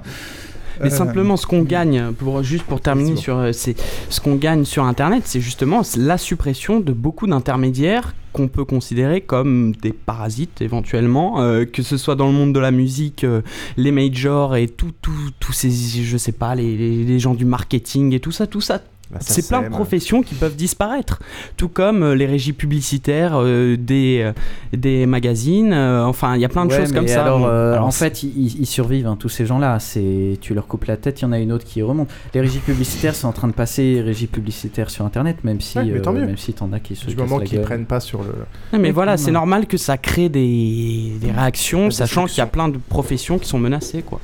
Mais en même temps, c'est pas plus mal. Ce que, ce que je, vais juste euh, aller un peu euh, sur euh, la partie suivante, mais justement, ce que je trouve marrant aujourd'hui, c'est qu'avec tous les, les, médias nouveaux qui sont censés être gratuits, etc., euh, ils se mettent de plus en plus à mettre des petits messages, désactiver les, euh, les, anti-pubs, mmh. les adblocks, mmh. parce que euh, c'est grâce à ça qu'on vit. Et donc tous ces beaux messages de on est gratuit, on est gratuit, on est, on est alternatif, on est que sur le web, au final ils se mettent à faire les mêmes choses. Il y, a juste il y a un adage quand même sur, sur, sur le web hein, depuis longtemps qui dit quand un produit est gratuit, c'est que vous êtes le produit. Bon, déjà, qui, est. Voilà, qui un, Putain, les citations, c'est de haut niveau dans cette émission. eh ouais, mais c'est ça. C'est Non, elle est super, je la connaissais pas. Elle est magnifique. Ah, voilà. Euh, non, mais voilà, qui se justifie simplement. Bon, voilà pourquoi Facebook est gratuit, c'est parce que les informations que vous y mettez sont gratuites. Donc, déjà, la, gratuité est en soi mm. un, mirage. Mm. Enfin, voilà. Euh, euh, bon, après, évidemment, bon, c'est des débats qui sont, qui sont ultra compliqués. Simplement, si on peut regarder juste ce qui se passe. Voilà, et moi, ce que je reviens sur ce que je disais, c'est-à-dire que ce qu'on observe, c'est qu'en termes de médias qui se sont créés, créés sur le, sur le web en France, et eh ben les deux qui tiennent sont des médias payants. Point. Voilà. Et, et on peut le dire, c'est 2007, on est en 2012, ça fait 5 ans. On peut commencer à tirer un bilan et en disant, enfin, je pas, euh, voilà, bon. Alors, on, parle, juste un truc pour relativiser. On parle beaucoup des médias web qui se sont cassés la gueule. Parlons aussi des médias traditionnels qui se sont cassés la gueule. Hein. Et qui sont en train, bien sûr. Et qui sont en train de se casser la gueule tous les jours. Tous les jours, il y a des journaux traditionnels qui disparaissent aux, États-Unis. Enfin, je veux dire, il y a François. Euh, non, mais d'une manière générale, euh, il y a une baisse d'appétence du public pour l'information euh, dans les pays dans les pays développés. Je pense un certain type d'information, c'est là où je Un certain type d'information, l'information traditionnelle. Voilà, quand, quand, on se focalise sur, traditionnellement. sur votre exemple, c'est ça. Mais il y a aussi de l'autre côté une énorme création de sites d'information mmh. d'un autre type, plus spécialisé et tout. On en parlera après, qui s'est créé sur Internet et qui vit très bien. Là, c'est qu'on prend l'exemple de médias. Euh, euh, dont le but était justement de s'abstraire de, certaines contraintes et forcément s'ils ont, ils ont, eu, s'ils ont fait la même erreur de se ré, réintégrer dans un système publicitaire, euh, les auditeurs euh, ou, les, gens qui les suivent euh, l'ont bien compris et les ont quittés. Jean Stern a, est invité il y a quelques semaines chez Bono et lui il a une vision de, de, de, la presse qui est assez, assez acide. Lui pour lui si la presse actuellement écrite se casse la gueule, c'est à cause des Colombani, des Julie qui ont fait des choix qui étaient mauvais, c'est-à-dire de grossir, de grossir de plus en plus. Euh, au point que euh, le, contenu a été le, contenu est devenu un euh, était là pour illustrer la publicité à côté. Et au final à la fin il bah, fallait rentabiliser les nouvelles imprimantes enfin les nouvelles ah, c'est l'adage temps de cerveau disponible quoi. En tout cas pour, pour, pour lui c'est pas tant internet le problème c'est le fait que déjà ils se sont tirés une balle dans le pied alors que bah il, prend l'exemple de Télérama qui vit très bien euh, oui, mais Je pense que c'est les deux, si vous voulez. C'est-à-dire que le l'affadissement, enfin je veux dire le l'affadissement, a affadissement, il y a eu du contenu des médias traditionnels. Malheureusement pour eux, c'est situé exactement au même moment où sur Internet, on voyait se développer des médias gratuits, payants, professionnels, amateurs, des blogs, tout ce que vous voulez, des réseaux sociaux, des pages Facebook, des comptes Twitter, enfin je veux dire, où euh, on avait à la fois une information beaucoup plus rapide, euh, formulée d'une manière beaucoup plus, comment dire, franche, directe, c'est-à-dire sans toutes les circonlocutions et l'espèce le, et de, euh, de, de, de, de, manière un peu, un, peu, un, peu, un peu ridicule de dire je suis en sur plomb, je suis objectif, etc. Je, parle de nulle part, qui était le, mode de discours des, médias traditionnels.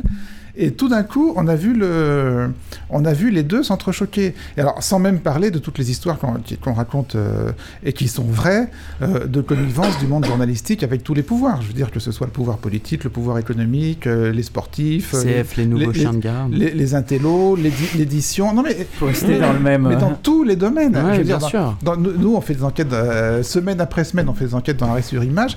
Dès qu'on débarque dans un micro milieu, on découvre la porosité euh, de ce milieu avec les journalistes. Dernier exemple en date, les jeux vidéo. On n'avait pas, on a, non mais on n'avait pas, pas, encore touché aux jeux vidéo, ou pas trop jusqu'à jusqu'à maintenant. Il y a eu le scandale en Angleterre, le Doritos Gate, donc on s'est dit on va s'y intéresser.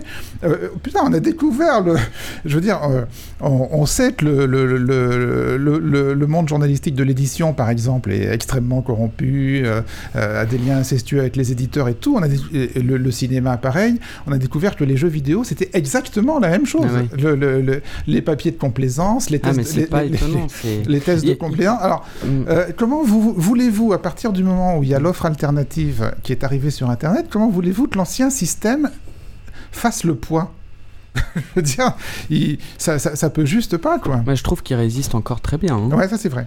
Parce que ça c'est vrai. Enfin, mais on va en même faire l'émission sur la euh, connivence, mais quand tu vois euh, jeuxvideo.com, leur public c'est des jeunes. Hein. C'est pas des gens, c'est pas des gens qui ont beaucoup de recul. mais je sais pas les vieux, ils faisaient allusion, euh, Daniel là, mais c'est des magazines euh, de jeux vidéo dont les journalistes sont liés au, oui, à, fait, à Gameloft euh, et Game tout ça. vu l'émission qu'on a fait il y a non, trois semaines ah, bah, faut la, faut la regarder d'urgence. En même temps, c'est la. Bah, bien sûr, non, non, mais je veux dire le truc qui a été mis en évidence par le Doritos Gate et qui se pratique aussi en France, peut-être à un niveau mm. moindre, mais enfin qui se pratique aussi en France, c'est effectivement ce phénomène de gens qui travaillent sur des sur des qui soient journalistes ou pas journalistes d'ailleurs, qui travaillent sur des sites de jeux vidéo, soit jeuxvideo.com, euh, Gameblog, machin, et qui par ailleurs vont aller faire des ménages, des présentations, mm. euh, des traductions pour des, des, éditeurs de jeux vidéo japonais, etc. Donc tout, ce qu'on dit, je vois un petit sourire euh, narquois se peindre sur le, visage de notre animateur, mm. mais je ne sais comment l'interpréter. Je dois me faire la voix de... Je l'ai regardé ce matin en fait, euh, cette émission-là, parce qu'on a eu tellement de retours, tout le monde nous parlait que de ça. En gros, ils disaient, ouais, quand est-ce que Daniel Schneiderman vient? Parce qu'en gros, ils sont tous remontés. Contre nous? Oui, bah, pour deux, trois petits détails. Euh, ah. euh, en, fait, c'est, et ça, c'est quelque chose qu'on retrouve beaucoup dans les médias traditionnels, on va peut-être en reparler un peu après, c'est que sur la critique générale, j'étais tout à fait d'accord avec le fond, du, le fond de l'émission, mais dans la forme et dans le, dans le traitement, il y a toujours une condescendance, euh, j'ai l'impression, euh, qu'on retrouve beaucoup, et c'est pour ça que beaucoup ont quitté les médias traditionnels, parce que on, considère que euh, nos passions sont pas bien représentées ou sont souvent vues comme quelque chose d'anecdotique. le jeu vidéo, voilà, qu'est-ce que c'est? C'est un truc, alors que maintenant ça rapporte des sommes faramineuses. C'est quelque plus, chose de... plus, plus, que le cinéma. Voilà, premier, bien culturel. premier bien culturel. m'a rappelé Xavier. et donc voilà, il y, a eu, y a eu deux, trois de trois. et alors, euh, je sais pas, quelques, quelques réminiscences. Où est-ce qu'on a été condescendant, par exemple? Non, mais dans, dans la, c'est des petits détails. Hein, dans la façon non, mais allez-y, allez je suis prêt, non, mais je suis prêt à tout entendre. Parler sans haine et sans crainte. Alors, je, on où est-ce qu'on a été condescendant Non, c'est juste dans la. C'est un. Oui, mais où c'est un ton C'est un ton, c'est une ah. façon de s'adresser aux personnes, c'est très, non, très subjectif. non, mais par exemple, par exemple très subjectif. si vous étiez invité à Arrêt sur Image, là, je vous lâcherai pas, vous savez. tant, que vous, m'avez pas dit. L'avantage, c'est que c'est nous qui faisons le montage. ah, c'est du montage Quelle était la question?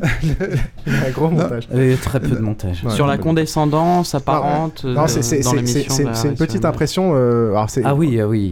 Trouver des exemples précis est vachement difficile, et c'est là où on se fait prendre parce qu'il n'y a pas de préparation sur ce euh, sujet-là. Un peu sur l'émission de Wikipédia et beaucoup sur l'émission, euh, enfin sur les, le premier quart d'heure. Mais nous, si on a commencé à la regarder tout à l'heure, l'émission sur les jeux vidéo, c'est qu'il y a 4-5 personnes qui nous ont dit oui, euh, c'est une ils honte. Sont condescendants. Et voilà. Donc, je vous repose la même question que je posais à votre. J'ai une réponse. Éminent confrère, où est-ce qu'on a été condescendant Il y avait beaucoup de sourires narquois. Ah. Euh, non, mais quelle Daniel, Sederman n'arrête pas les sourires narquois. Il n'y a pas de caméra ici, mais s'il y en avait, on verrait votre sourire narquois à l'instant même. D'où euh, l'intérêt de la radio. Normalement, il y a des caméras.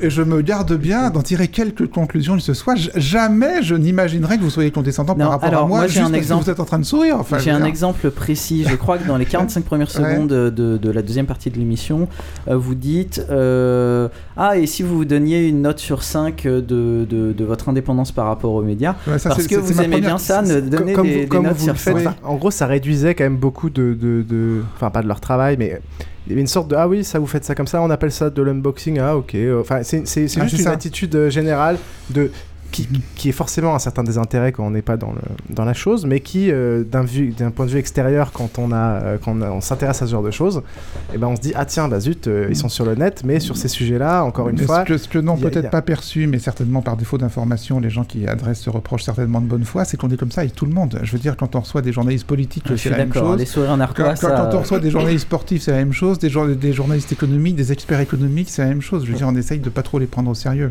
Alors après, qui est un vécu douloureux euh, ah oui, ça, pour, mais, traumatisme de l'enfance. Pour dire les choses euh, aimablement, un vécu douloureux, pour les dire moins aimablement, une espèce de parano de la part de, de, cette partie du public par rapport aux médias traditionnels, je le comprends, je le connais, c'est un truc... Vu les cinématiques d'entrée des jeux vidéo, en général, on comprend que ça puisse parfois mener à un certain... Et c'est intéressant parce que ça montre que sur, sur, des émissions comme ça, avec des sujets qui sont assez, mm. je vais dire geek encore une fois, là vous attirez un nouveau public, et j'ai remarqué qu'il y a, il y a des nouvelles thématiques dont que j'avais jamais vues dans l'émission traditionnelle à l'époque, vous parlez de zombies, vous parlez de journalisme du jeu vidéo, vous avez Rafik Djoumi. Euh, et au final, pour nous, c'est des thématiques qui sur Internet euh, nous intéressent, des personnes qui nous intéressent. Rafik Djoumi est, comme disait euh, Créna tout à l'heure, quelqu'un de connu sur Internet. Est-ce que c'est voulu d'avoir une orientation vers des sujets un peu plus qui touchent un peu plus les internautes ou pas du tout? C'est juste parce que tiens, tout d'un coup, c'est quelque chose qui vous intéresse à un instant T, ou est-ce qu'il y a une volonté d'attirer plus de monde en ayant des sujets qui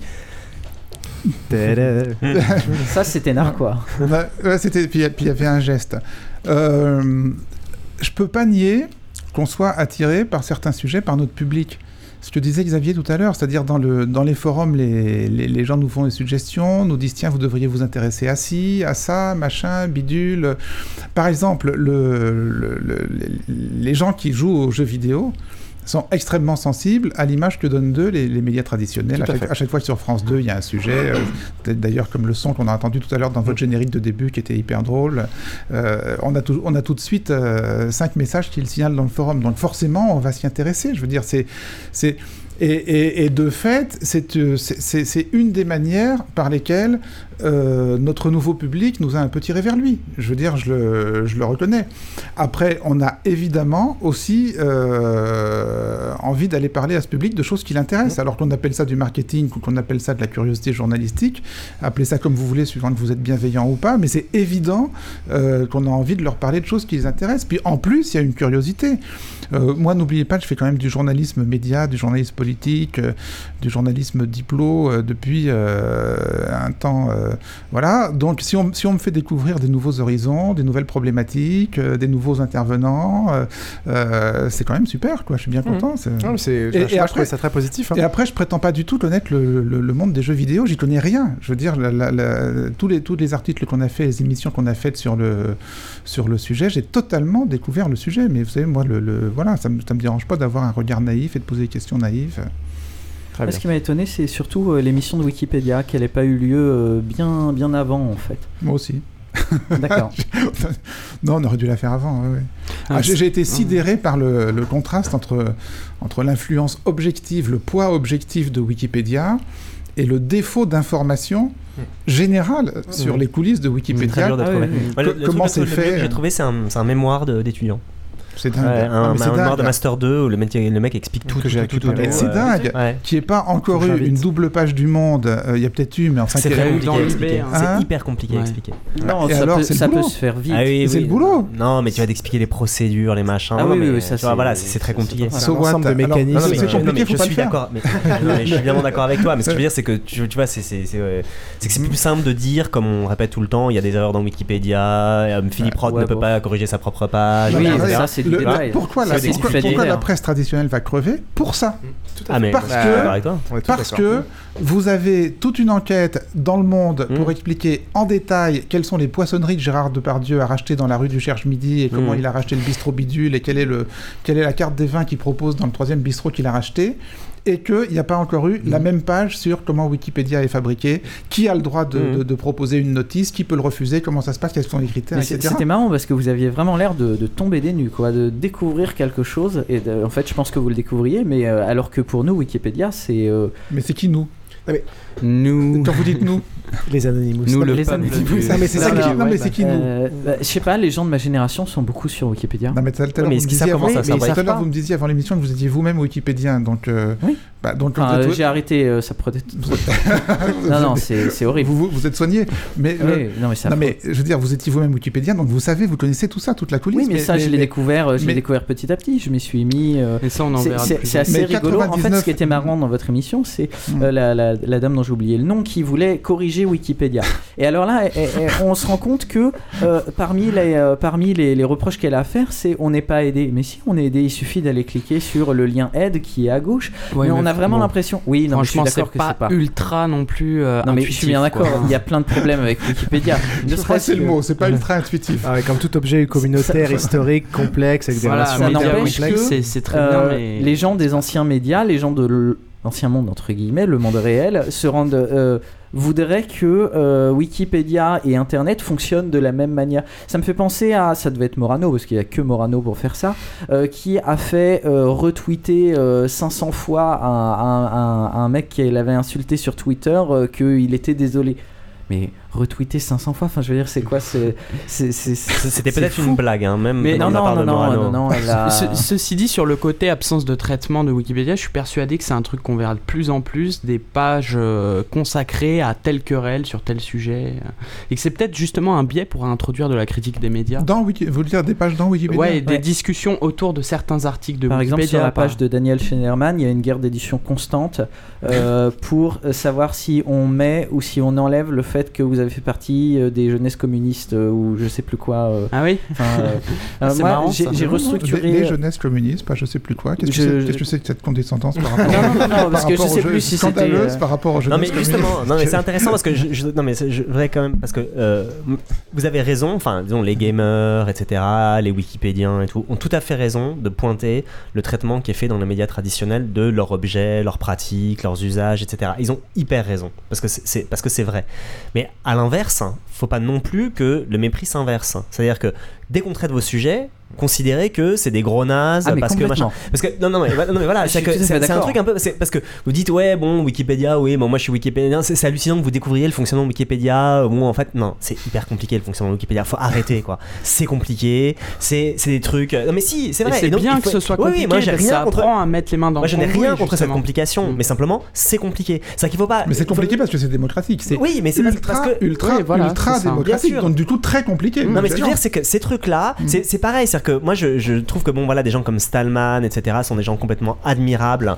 Euh, non mais c'est des gens admirables très intelligents euh, c'est très beau ce qu'ils ont fait ce qu'ils continuent à faire etc et en même temps il faut, en même temps, voilà, il faut, il faut pas que le mépris se, soit réciproque et que ceux qui essayent de faire l'effort, par exemple, disons, euh, le journaliste d'un média traditionnel qui s'est pas intéressé aux questions numériques et à qui on va demander d'écrire sa page, euh, d'écrire justement la grande enquête qu'il faudrait faire sur comment fonctionne Wikipédia, qui va s'y mettre et, et bah, comprennent pas pour un con ou pour une conne, quoi. C'est-à-dire qu'on lui dise, bon voilà, ok, tu as ta, trajectoire, euh, nous on a la nôtre, bon voilà, et ben on va t'expliquer, même si tu as 10 ans de retard, on va t'expliquer et te faire rattraper parce que ça va hyper vite. Parce que, c'est, parce que ce train-là, on, on, peut tout à fait. Enfin, euh, euh, voilà, nous, nous, on est par exemple dans le bureau de Dominique Souchier, bon, qui, est un trans. non, mais c'est un cas intéressant. C'est un transfert, c'est un transfert d'Europe 1 vers, euh, vers France Culture. Bon, voilà. Il, il, est, il est dans notre bureau. Donc, c'est un type, je sais pas, il a une soixantaine d'années, peut-être un peu plus. Bon, il a fait du média traditionnel, etc. Bon, bon bah, et, c'est vrai que c'est un cas intéressant parce que c'est quelqu'un, bon, bah, manifestement, le train de numérique est passé, il l'a pas vu, quoi.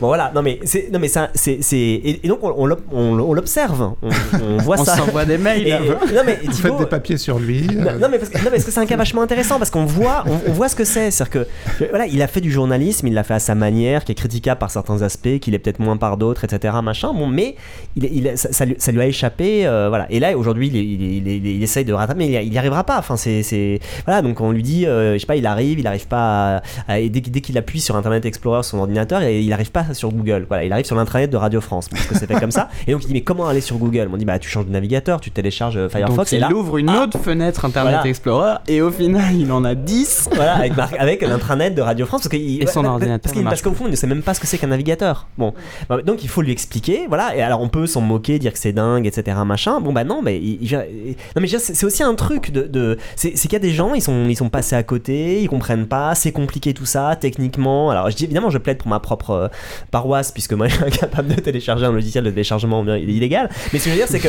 Non, mais non mais parce que parce que c'est voilà et, que, que, vous, Alors, non mais les gamers c'est la même chose. pas nécessairement illégal. Non non mais bon. Non mais par contre il y a, se faire, non, non, mais, non, mais si, ouais, je suppose juste pour aller dans ton sens, Xavier. Par contre, il y a un truc qu'on peut systématiquement rétorquer à ceux qui disent sur Wikipédia, il euh, n'y a que euh, des, bêtises, c'est bah, allez-y, quoi. Modifiez, cessez de critiquer Wikipédia. On ne critique pas Wikipédia, on participe ou alors on, se tait.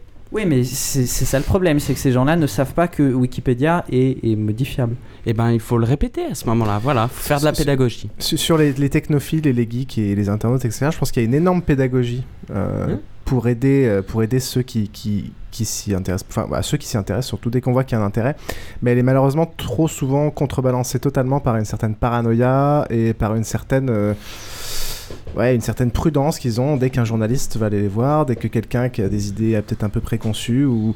Et, résultat, malheureusement, cette pédagogie qu'on trouve très facilement sur Internet dès qu'on a, dès qu'on arrive de manière un peu, euh, un peu modeste, elle est contrebalancée par ça. Et euh, Ouais, non, mais il y a, y a, de, comment dire, il y a des, des, gens bloqués dans les deux sens, etc. Et de toute façon, c'est pour ça que c'est compliqué de trouver les gens qui font les ponts. Enfin, moi, mon, mon, boulot, il est, il est celui-là, c'est de trouver des gens qui viennent, enfin, une partie de mon boulot, qui viennent du monde de la technique et qui sont capables aussi d'aller, d'expliquer, enfin de faire le lien entre tout ça. Et c'est compliqué à trouver ces gens.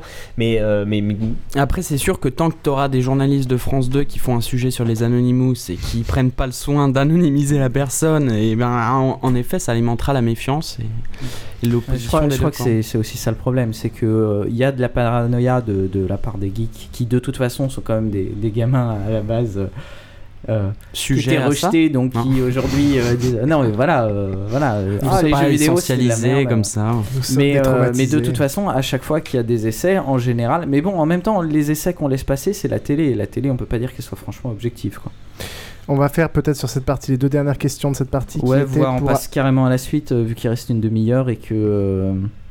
Ça marche. Ok, passons à la suite alors. Putain, la, juste, est-ce que vous... la, brutalité du putsch. Ah, est-ce que oh, bah, vous devez partir à 15h, 14h45. Euh, est-ce que vous retourneriez à la télé si on vous le proposait? C'est ce que j'allais dire. Euh, ouais, je sais, je l'ai vu. Pas, comme ça. C'est-à-dire, euh, d'une manière générale, si vous voulez, je, je considère que ce qu'on fait, c'est-à-dire des enquêtes sur les médias, etc., a sa légitimité à la télé. Je veux dire, vous disiez tout à l'heure, les médias traditionnels ont bien résisté. C'est vrai qu'ils ont bien résisté. Euh, c'était d'ailleurs c'est d'ailleurs un de mes plantages du début en 2007. Je pensais que je pensais que tout ce vieux monde s'écroulerait euh, beaucoup plus vite euh, que qu'il ne s'est finalement écroulé. La, capacité de, résistance a été très supérieure à ce que je pensais. Donc on peut pas faire l'impasse sur la télé. On peut, voilà, aujourd'hui on peut pas encore, si, si, si, je veux dire, si on a quelque chose à dire qu'on estime utile, on peut pas faire l'impasse sur la télé. Or, enfin, sur la télé comme outil de réception euh, en revanche, si vous voulez, comme outil de production d'informations, euh, j'ai rien trouvé de mieux qu'un site internet. Hein. Hmm. Donc, euh, je veux dire, pour, pour, tout un tas de raisons qu'on a dit, les forums, les liens hypertextes, la souplesse technologique, le, low cost aussi, enfin, je veux dire, qui donne quand même énormément de, énormément de souplesse. Donc, si un jour on me proposait de voir comment, à partir de la production du site, on peut trouver une déclinaison qui soit euh, consommable euh, par une chaîne traditionnelle de télé. Évidemment, j'étudierai la proposition euh, avec beaucoup d'intérêt. Et pour PDLT, est-ce que vous avez. Aller à la télé Non, non est-ce que, est que, vous y verriez un intérêt de faire une transition ou créer, ou, créer, une nouvelle émission uniquement sur Internet? Ouais, ça, ça, me dérangerait pas.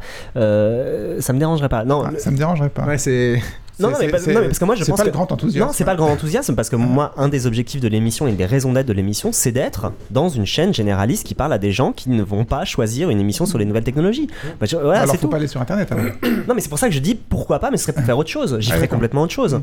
Euh, c'est que je ferais pas ça, je le ferais pas comme ça, etc. Et moi, ce qui m'intéresse, c'est de maintenir les deux trucs que je, que je vous disais au début. Moi, c'est qui m'intéresse, c'est de parler à quelqu'un qui ne connaît rien aux technologies et lui dire et qui, et qui je veux dire, ne pas, va pas s'acheter un ordinateur et se mettre à pratiquer dans la seconde, mais qui va comprendre que dans ce autre monde, pour lequel cette personne peut avoir du mépris, du désintérêt, etc., il se passe des trucs qui sont non seulement très intéressants, mais essentiels pour elle. Voilà. Et donc, moi, c'est, moi, c'est le boulot qui m'intéresse. Ça m'intéresserait moins de le faire pour un public déjà convaincu. Voilà. Euh, après, sur la question, euh, sur, la question générale, c'est la question intéressante de l'écroulement des médias. C'est-à-dire que, évidemment, moi, j'ai, comme, comme Daniel, moi, j'ai pensé, jusqu'à, jusqu'à il y a trois semaines, j'ai pensé que la télé allait s'écrouler. Non, non, mais vraiment. Qu'est-ce qui s'est passé il y a trois semaines Eh ben, il s'est passé deux trucs convergents. C'est-à-dire que, un, il s'est passé que euh, Radio France était en grève, donc j'ai écouté Europe 1. Et j'ai écouté notamment l'émission de Morandini à 9h tous les matins ah sur les médias. Bon, bah non, j'ai écouté ce qu'il y avait. Hein. Et, euh, et, j'ai halluciné parce qu'il a commencé, manifestement, il fait ça tous les jours. Moi, je sais pas, je le connais pas, mais il, donc, il fait ça tous les jours et il a annoncé les, les audiences. Quoi. Et il a dit, voilà, bah, la veille, bon, voilà, l'émission Le Bonheur est dans le pré, donc je connaissais à peine l'existence, a fait 6 millions de téléspectateurs. Ah, alors ça, je me suis 6 millions de personnes qui regardent. Donc, là, je me suis senti complètement. donc, il y a encore des gens qui regardent la télé, ça c'était la première info. Et la deuxième, c'est que moi-même, ma télé s'est mise euh, en carafe, quoi. Bon, et j'ai décidé de pas la changer. Bon. Et euh, donc, je, théorisais la mort de la télé pendant tout le temps où j'ai eu la télé. Et à partir du moment où je n'ai plus la télé, je me suis dit qu'en fait la télé n'allait pas mourir. C'est paradoxal, mais c'est explicable pour un truc. C'est qu'en fait, euh, la, la... je pense que euh, des médias, c'est des contenus, des modes de production et tout, ce sont aussi des expériences. Euh, c'est des types d'expériences par les téléspectateurs, les auditeurs, etc. Et que on peut regarder la télévision sur Internet. Hein, on peut regarder des émissions de télévision sur Internet, mais ça n'est pas la même chose que regarder la télévision. Euh, de, la même manière, pour l'instant, tu peux, juste préciser comment ta propre expérience de télé en carafe a, mais déclenché. Je, t'expliquer. C'est que moi, le, qu'est-ce qui est kiffant dans la télé? Pourquoi on regarde Non mais pourquoi on regarde la télé? C'est on regarde pas la télé simplement pour que c'est le produit. On regarde pour la situation dans laquelle elle nous met. elle nous, met, un canapé. elle nous met dans une situation qui est très particulière, qui est de effectivement s'affaler dans un canapé ou dans un fauteuil ou dans un lit. Bon, d'avoir pour unique euh, objet d'interaction une sorte de petite zapette sur laquelle on tic tic tic tic tic comme ça on passe. Bon, et de choisir parmi un panel de programmes qui nous sont proposés. C'est-à-dire que l'acte est soumis. C'est-à-dire que l'acte, c'est un acte de choix parmi un panel soumis. Ce qui n'est pas du tout le même acte que, euh, que, que, celui d'Internet. Attends, après, je. et, donc, donc, non, non, mais qui est un acte de réception, alors qui est, qui est, pas complètement passif, mais qui l'est quand même. Et il y a, y a un immense plaisir dans cet acte-là.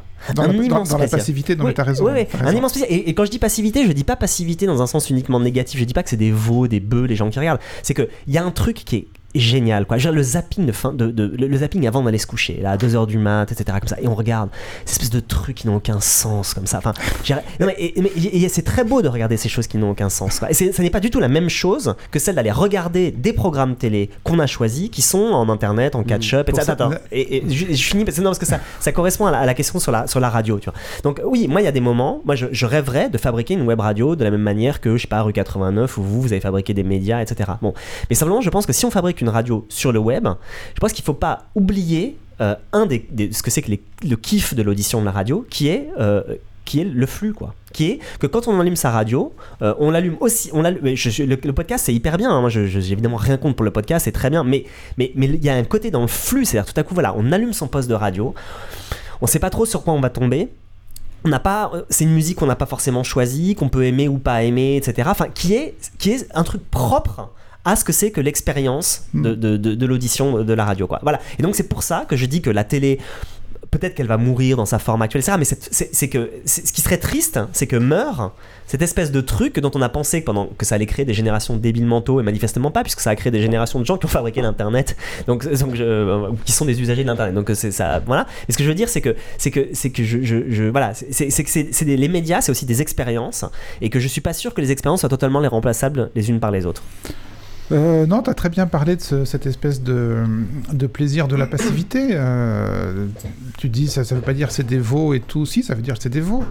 Ça, ça, veut dire qu'on est des veaux. On est tous un peu des veaux. À des moments. Euh, on, est tous mmh. on a tous en nous une part de veau. Je veux dire, voilà, c'est tout. Et c'est pour ça que, les, pour ça que la, télé, la télé survit. Il y a un truc mmh. très très étonnant. Euh, donc je, croise régulièrement dans la rue, dans le train, des anciens téléspectateurs de France 5, donc c'est toujours le même dialogue, toujours le même. Oh, quel dommage que vous ne soyez plus à la télé, votre émission était trop bien. Donc je réponds, euh, mais savez-vous que nous sommes sur Internet? Euh, Oui, je le sais. Êtes-vous abonné? Non, je ne le suis pas. Mais pourquoi donc n'êtes-vous pourquoi donc n'êtes-vous pas encore abonné alors que vous adoriez l'émission, que vous la ratiez pour aucun, sous aucun prétexte, etc. Et très souvent, il m'est arrivé d'avoir cette réponse absolument incroyable. Ah non, mais c'est pas pareil. Pourquoi c'est pas pareil? Bah parce que le dimanche à 12h35, mhm. c'était une sorte de rendez-vous. Et alors là, je dis, mais savez-vous que vous pouvez la regarder le dimanche à 12h35 Il suffit de la mettre le dimanche à 12h35. On est sur Internet, vous pouvez la regarder quand vous voulez. Ah ouais, mais c'est pas pareil. C'est non, non, mais ça rejoint exactement ce que disait, ce que disait Xavier. Ce, ce, rapport euh, indéfinissable, encore très impensé d'ailleurs, euh, du, du, de la relation à, de la relation à cet objet euh, qu'on a, qu'on a finalement jamais vu vraiment. Pour moi, c'est générationnel. Mais non, c'est ça, C'est ça qui est fou, c'est que notre génération, elle, va dire je veux bien regarder la télé, mais ça me fait chier de la regarder à la télé, je préfère la regarder en replay alors que les générations précédentes. J'ai des jeunes qui me disent ça. parmi les gens du train, j'ai des jeunes Ouais, alors les jeunes qui l'ont connu à la télé, ils sont plus si jeunes comme oui, le, fait de rentrer ça, fait pas si longtemps disparu. Non mais nous on est déjà dans, la, dans, la, dans, la, dans la génération en transition. Pour ce qui est du veau, euh, bah, il y a YouTube, la sérendipité sur YouTube, sur une télévision, ça marche très bien. Il n'y a pas besoin de, il y a pas besoin d'avoir euh, la télé pour ça. C'est pas pareil. C'est pas pareil. Et pour ce qui pas dire. Pour ce qui est du flux, je vais vous passer un extrait après parce qu'en plus c'est en lien avec Morandini, ça va, ça va coller parfaitement. Euh, tout en étant totalement conscient des limites que ça a justement de ne plus consommer l'information en flux et on va en reparler un petit peu plus tard. Euh, j'ai l'impression que, en tout cas, moi, je suis en train de faire cette transition depuis de nombreuses années et je sais pas si. Euh, faudrait faire des. J'ai pas de statistiques sur les jeunes, mais c'est vrai que c'est sur les gens, la génération encore après nous, savoir s'il y a vraiment une transition encore plus forte qui se fait en termes de, de catch-up et de, de récupération au lieu d'avoir du flux. Mais c'est ah bah quelque chose que ça explose. Hein. Le catch-up explose. Moi, c'est quelque chose, le flux que je, je ne veux plus subir. J'ai une notion dans ma tête de mon temps est limité. Moi j'aime bien la radio. Je, me distrais très bien avec des émissions que j'ai choisies et, c'est là on va parler de le divertissement, ça peut tout, à fait se faire aussi en, catch-up et j'ai pas envie de subir. Euh, on a une notion d'optimisation de notre temps constamment en fait, j'ai l'impression. Ouais, mais c'est pas forcément un bien ça. Ah non, ah, mm. et, encore ça a d'autres limites dont on va parler après. Après on, on, se met des heurnières parce que forcément on fait que des choix de choses qu'on a envie, etc. Entrepreneur à plein temps de, de, sa propre vie quoi. Bah, ça c'est oui le life hacking de tout, tout euh, toute l'information qu'on reçoit. Mais en tout cas j'ai l'impression que c'est une transition qui est en train d'être euh, d'être faite et je ressens plus du tout le besoin d'avoir euh, quoi que ce soit en quoi que ce soit en flux. Même les, mes émissions débiles euh, que, que, je continue à aimer, ce sera de la catch-up parce que je vais choisir le moment exact à lequel je vais regarder en sachant que je vais pouvoir faire telle activité en même temps. Euh, peut-être. tout est très réfléchi. Non, mais, c'est générationnel. Comment Ah oui, non, mais c'est pour ça que je dis que non, non, mais non seulement il a le droit, il a, et il a le droit de pas être seul. Ce qui m'intrigue, je crois qu'il est pas seul. Ce qui m'intrigue, c'est est-ce que c'est générationnel ou est-ce que c'est que moi ou est-ce que c'est que un certain petit groupe On peut, on peut. Mais le catch-up, c'est nouveau parce que c'est un peu les deux le catch-up. Le catch-up, euh, il y a le plaisir de l'affichissement du canapé, mais en même temps, il y a le choix du moment. Donc le catch-up, c'est super intéressant parce que pour le coup, ça emprunte un peu à chacun. Mm. Donc on a un mode de consommation hybride là. Euh, dont il faut voir ce qui va devenir, j'en sais rien, mais qui est en tout cas très intéressant. Non, mais de toute façon, globalement, enfin, euh, il y, a plein de trucs qui sont en train d'être joués, enfin, qui se jouent à des échelles de temps qui sont tellement faibles qu'on euh, n'a même pas de retour, mm. on, a pas, même, on a à peine de retour chiffré, on a très peu de retour sur les usages. tu dis génération, évidemment, tout ça, le plaisir de penser, ça consiste à théoriser sur, sur des trucs pour lesquels on n'a pas de données, mais, mais, mais, mais bon, il faut, savoir ça, c'est qu'on n'en sait rien, le passage des générations. Enfin, c'est, faut juste, j'ai jamais oublié que moi, je viens de, enfin, je sais pas, je suis né en 73, donc je suis vraiment la génération de la télé, quoi qui a, connu la télé dans ses foyers dès, tout son tout jeune âge, etc. Mais toutes les conneries qu'on a racontées sur nous. Mm. Oui, génération de l'image, blablabla, etc. On est la génération du pur texte. C'est-à-dire qu'on a été élevé dans l'image et maintenant on passe notre temps à produire du texte, à lire du texte, etc. Machin. Enfin, donc on n'en sait rien. Enfin, les choses vont tellement vite que c'est très compliqué de dire oui, il va se passer ça, etc. Par ailleurs, parce qu'on peut juste, alors si on essaye, mais encore une fois, à des échelles de temps très longues, de, de regarder, c'est de, de voir à quel point des médias continue à survivre alors que rien ne justifie le fait qu'ils survivent. C'est-à-dire que moi, par exemple, bon, je suis toujours fasciné. On parle de Morandini Comment? On parle de Non, non, je parle du théâtre. Ah. Non, non, mais oui. Euh, moi je suis fasciné par le théâtre. Je me dis, mais comment ce truc continue d'exister? Il y a des mecs sur une scène qui postillonnent, euh, des textes. Euh, non, mais comment, il comment le théâtre a pu-t-il enfin, pu euh, survivre au cinéma? Comment, comment des gens continuent à peindre quand la photo arrive? Comment voilà bon, et quand on regarde non mais non mais non mais non mais j'exagère mais bon, voilà c'est que non mais, non, mais voilà la, la, la, peinture a une fonction de représentation puis après sa fonction évolue etc et, et c'est la même chose pour le théâtre ça, le théâtre de, change de fonction je veux dire à partir du moment où il y a ouais, arrive le cinéma c'est pas l'anomalie que ça survive c'est quelle est la nouvelle fonction que ça prend c'est ça ça opère ça opère une autre fonction. Donc quand on regarde c'est c'est la même chose pour la radio, c'est la même chose. Ah, c'est que les trucs, hein, les, trucs se transforment avec l'arrivée d'un de, de, nouveau média, etc. Ils, ils, ils, survivent en général. Il y a, quand on regarde dans l'histoire des médias, des disparitions de médias massifs, bah, il n'y en a pas des masses. Hein. Ils se transforment, quoi, et ils deviennent un peu autre chose, etc. Bon, alors évidemment. La, presse papier, voilà, alors, elle est mal barrée quand même. La, question que je me pose, oui, mais simplement, certains diront, tu vois, mais il y a, y a 21 aussi qui est un mix entre la presse papier quotidienne payante est mal barrée. Non, mais c'est ça. Mais c'est ça. Mais peut-être que dans, dans 200 ans, on dira ah oui, il y a eu un moment pendant, pendant, 100 ans, pendant 100 ans, il y a eu des papiers, enfin des journaux papier qui paraissaient tous les jours. Ah, ah, c'était dingue. Bon, mais, mais, que, mais ce dont on rattrapera l'histoire comme étant des trucs vraiment importants dans la presse, tout, ce sera par exemple l'illustration, voilà, et tous ses descendants, c'est-à-dire les magazines. Et peut-être qu'on considérera qu'il y a eu un moment bizarroïde dans l'histoire de la presse où il y a eu des journaux mmh. papier quotidiens, mais que l'histoire de la presse papier, ça n'est pas ça, c'est l'histoire du magazine. Bon, parce que le magazine aura survécu pour des raisons. Ce que je veux dire, c'est que c'est ça aussi. C'est son échelle. Bah oui, c'est que quand on regarde des choses, à d'autres échelles, on s'aperçoit que finalement, il y, a un état X, c'est enfin, la même chose avec l'histoire du livre, par exemple, quand on considère qu'un roman, ça va dans un livre. Ben ouais, enfin un roman, ça va dans le livre, c'est le roman au 19e. Je veux dire, avant, euh, euh, c'est autre chose, euh, etc. Enfin voilà. Donc voilà, juste le truc, c'est le truc des deux échelles. C'est soit si on, si on, regarde sur des échelles, est-ce qu'on est en train de passer une génération? Ben on n'en sait rien. Et puis quand on regarde des grosses échelles, ben on n'en sait rien non plus. Et pour moi, la... on n'en sait rien. non mais juste pour moi, la télé échappe à ce, à ce que tu viens de dire, précisément pour la raison que tu donnais tout à l'heure, celle de la passivité, qui elle serait plutôt à relier à des conditions économiques de vie. Euh, je veux dire, toi, tu me dis, tu supportes plus d'être passif face à ton écran parce que peut-être, tu vois, tu as un start-upper, euh, tu euh, as l'habitude d'être autonome au quotidien, d'être, de prendre, de faire tes propres choix. Et moi, je suis pas un start du tout. Hein. je suis un pauvre employé lambda d'une entreprise bon, mais, lambda et pourtant c'est pareil. Oui, non, mais, tu... Tu, comprends que certains, que le fait d'avoir été totalement, que tu reproduises sur ton canapé la domination que tu subis toute la journée c'est aussi, enfin, il y a plein de facteurs. catégories socioprofessionnelles qui passent un certain temps. Ouais, de maîtriser des outils. Enfin, faut, arrêter de croire que tout le monde maîtrise vos trucs. Euh, c'est podcaster simplement. Non, mais non, mais non, mais faut, aussi arrêter ça. C'est pas si simple de podcaster, de machin, parce que euh, à chaque nouvelle grille, eh ben, t'es désabonné des fils, il faut se réabonner, que parfois ça marche pas, qu'on n'y comprend que rien. Que parfois ça actualise automatiquement. Que, ah non, mais je vais faire un coming out là. Euh, je passe ma, journée euh, sur un écran d'ordi, euh, à ouvrir des vidéos, machin, bidule, à mettre en ligne des papiers, à corriger des papiers dans des back-office, à préparer des émissions en ligne, etc. Je rentre chez moi, je suis heureux de me mettre dans le mmh. canapé devant le grand journal, avec des cacahuètes. Et je considère que le grand journal est une espèce de d'escroquerie intellectuelle monstrueuse. je veux dire, c'est mais, mais c'est fait pour ça. C'est une émission que je déteste. Euh, c'est toute l'horreur de la fausse impertinence et de la vraie servilité, etc. C'est une émission que je déteste, mais euh, c'est une émission que j'adore détester. bien sûr. comme mm. comme très, enfin, je veux dire, euh, voilà. Mm. Moi, j'ai commencé la critique média en 92 justement pour explorer cette ambivalence de notre rapport à la télé. finalement, 20 ans après, on est toujours là. Hein. Mm. Ça nous fait une belle transition vers l'infotainment.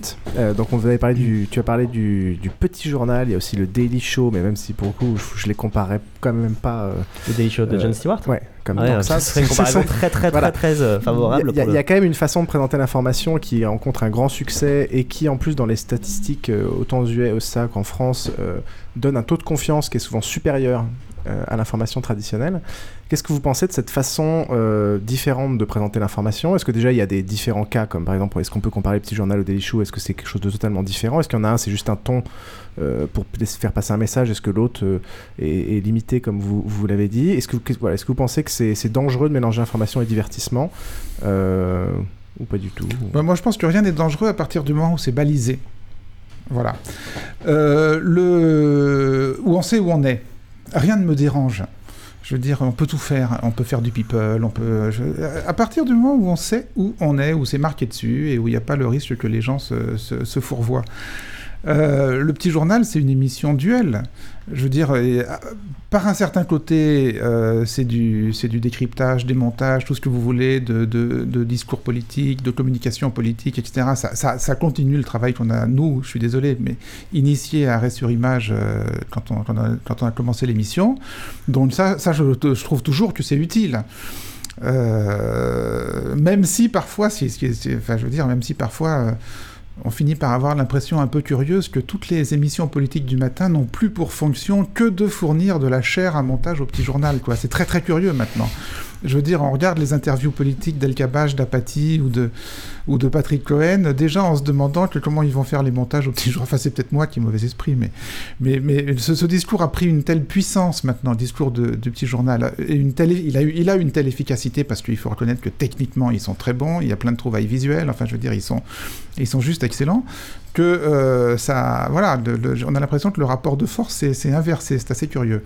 Et à côté de ça, euh, le petit journal, c'est aussi un lieu qui ne sait pas ce qu'il est, qui ne sait pas où il est, qui ne sait pas, euh, qui sait pas quel est son rapport avec la vérité des faits, qui ne sait pas quel est son rapport avec la sincérité, qui ne sait pas quel est son rapport avec le montage, qui peut totalement bidonner une séquence mm. en expliquant que Mélenchon et Eva Jolie ne se sont pas serrés la main dans un train, et quand on vient leur expliquer le lendemain, c'est faux, vous savez qu'ils se sont serrés la main dans un train, ils disent ah ouais bon, bah d'accord, bon, bah ouais, bon.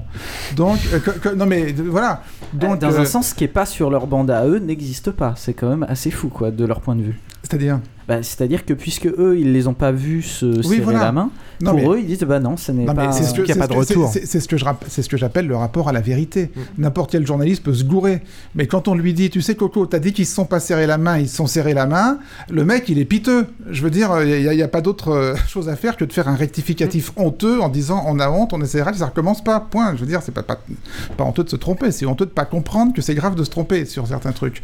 Bon, et eux, eux manifestement, ça leur échappe totalement. Je veux dire, euh, voilà, ce qui, ce qui fait, c'est comment dire, voilà, c'est un lieu, euh, c'est un lieu hybride.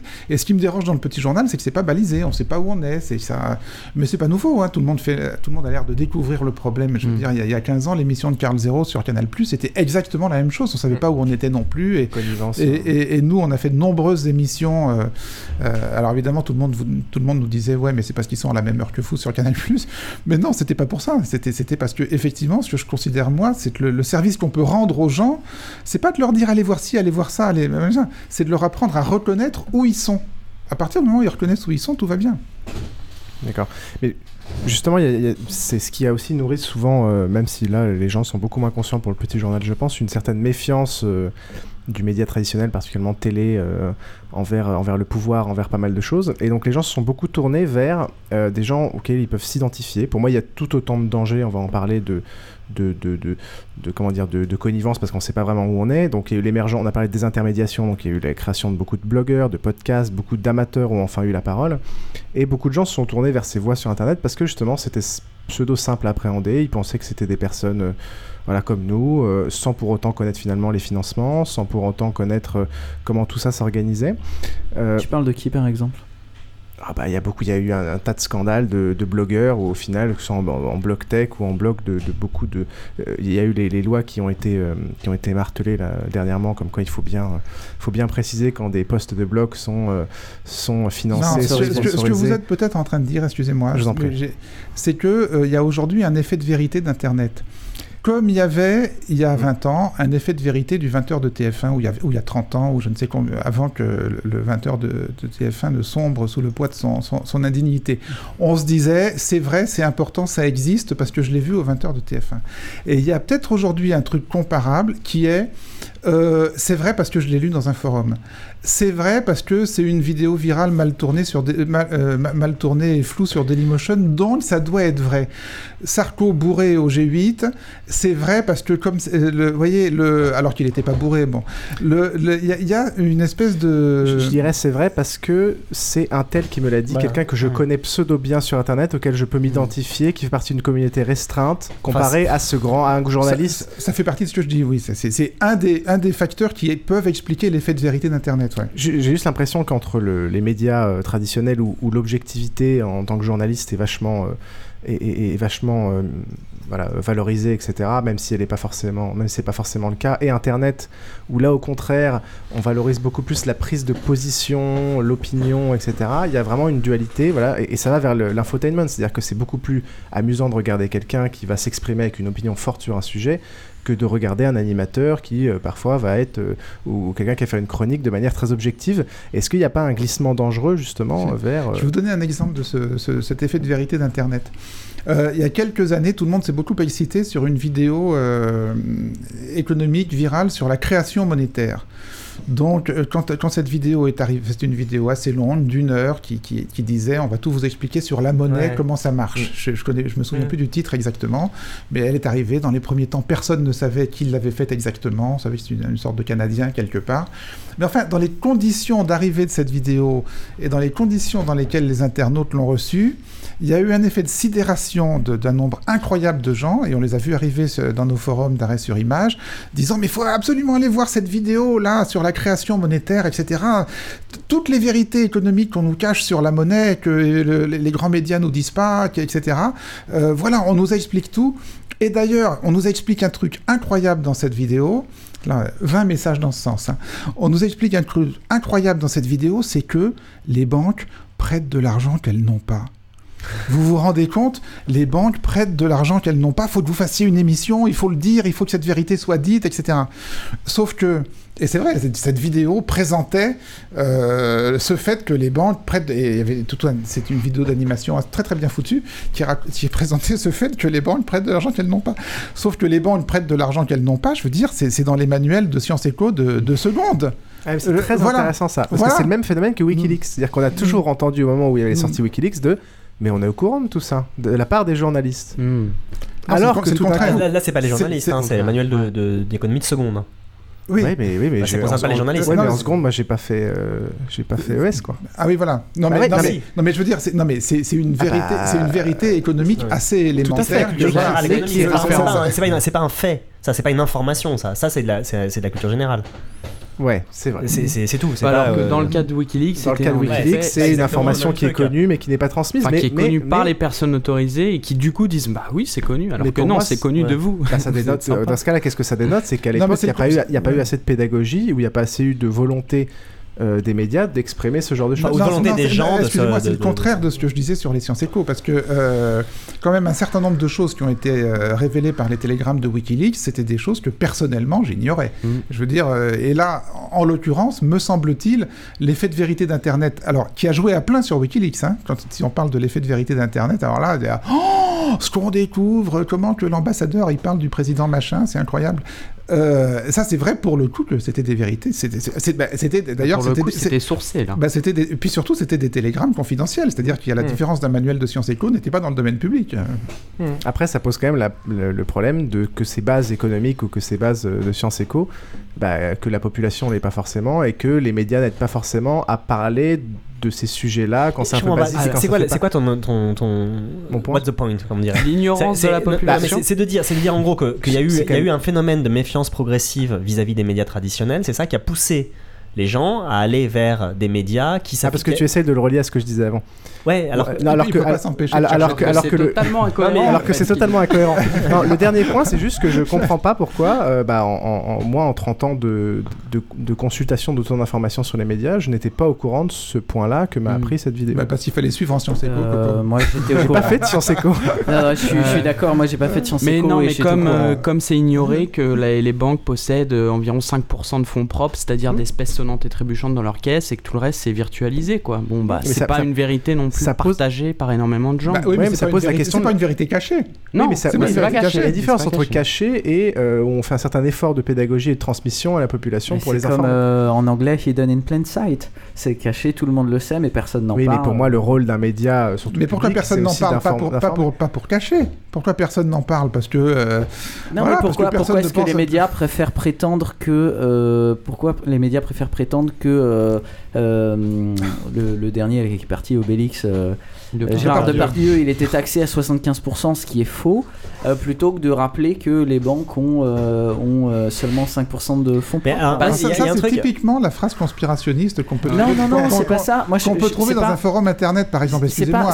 Non, non, mais c'est pas conspirationniste. C'est juste que moi, j'ai l'impression. Les médias préfèrent prétendre que Depardieu est taxé à 75% plutôt que de dire que, mais d'abord, il n'y a pas les médias, ensuite, il n'y a pas, ils préfèrent, ensuite, c'est pas les mêmes journalistes, c'est pas les mêmes sujets. Je veux dire. Si on voit, si on voit le le bourdonnement général, globalement, on parle plus de choses absolument inintéressantes comme la vie de Depardieu. Ça, c'est vrai. Que de parler de choses, euh, de, que de parler de la crise, que de parler de la crise et notamment euh, des points de vue divergents, comme vous, vous avez souligné que je me mets, points de vue euh, qui, Je me mets à la place du Red Chef, mais mon gars, mais tout le monde s'en fout. Alors que Gérard Depardieu, mais tout le monde le connaît, mais tout le monde a vu ces films, tu vois, et ça parle aux gens qui aillent en Belgique, qui traversent la frontière, et ça fait des gens qui sont devant leur poste à regarder le JT, alors qu'on va leur parler de la crise dont on leur parle depuis 2008 et qu'on cite à tous les coups euh, dès qu'il faut faire avancer une réforme politique et tout ça, mais non, mais ça va, ils en ont soupé. Pardonnez-moi, monsieur le rédacteur en chef, c'est une réaction débile. Hein. Ah, non, mais comment ça Vous osez contester mon autorité de rédacteur Je me permets. Hein.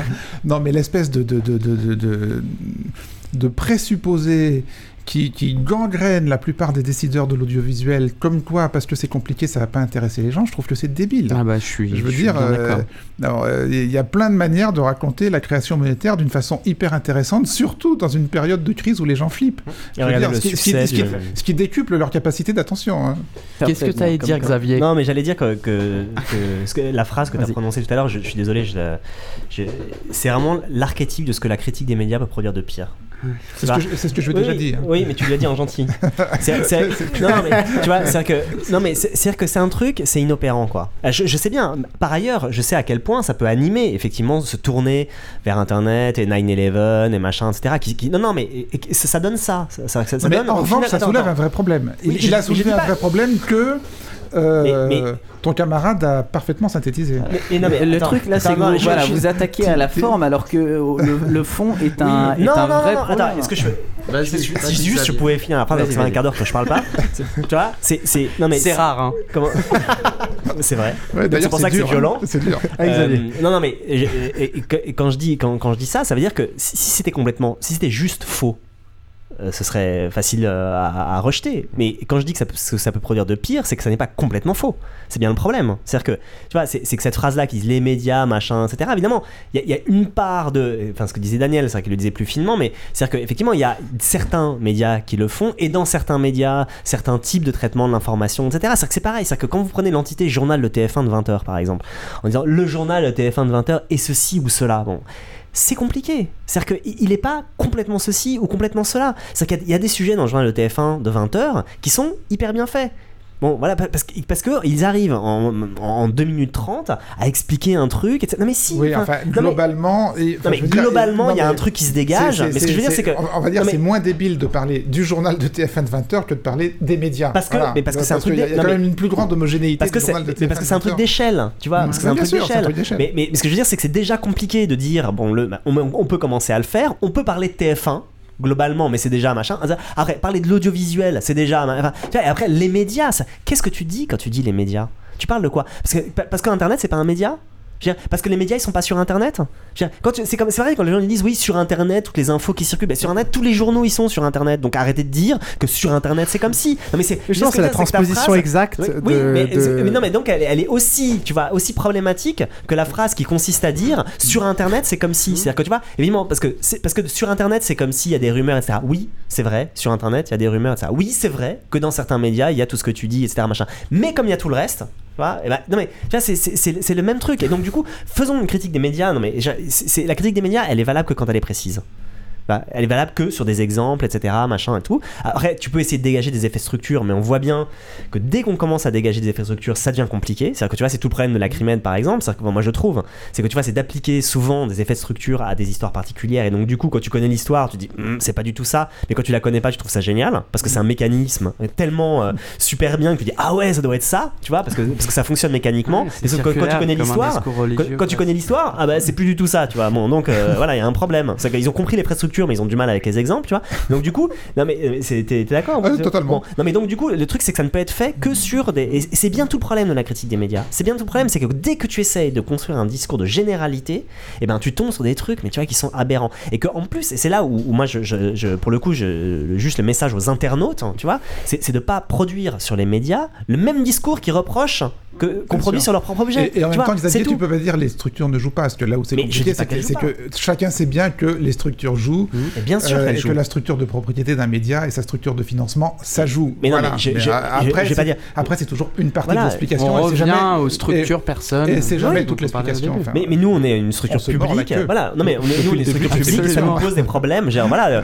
tu vois, on a nos chefs qui sont nommés par que ce soit le CSA ou le gouvernement, c'est la même chose. Au lieu d'être élus collégialement. Non, mais et donc, et donc ces gens-là, tu vois, bah, ils sont choisis parce qu'ils correspondent, tu vois, à l'image que je fais, que se fait soit le CSA, soit le ministère de la Culture, tu vois, de ce que doit être un directeur d'une chaîne, etc. Et que c'est déjà un problème. Et donc, c'est déjà quelque chose qui va influer sur les contenus, la fabrication des grilles, etc. Donc, évidemment, les effets de structure jouent. Mais, quelle, est la quelle est la solution? Parce que ce que tu dis sur. Ah. ce, que, ce que tu dis sur. En une minute. Hein. Ce, que, en une minute ce que tu dis sur la critique des médias, c'est aussi vrai sur beaucoup d'autres sujets. Il faut du temps, il faut être précis.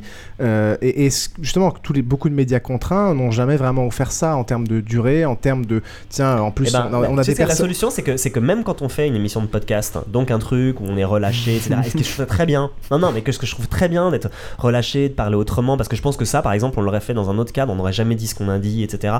Et jamais on aurait parlé de ces questions-là et tout, donc c'est ça très très bien, tu vois. Et ben, même dans un lieu comme ça, mm. et ben, ne pas dire les médias. Voilà. Hmm. Non mais tu vois, de la même manière. Putain, il va pas regretter d'être venu. Hein.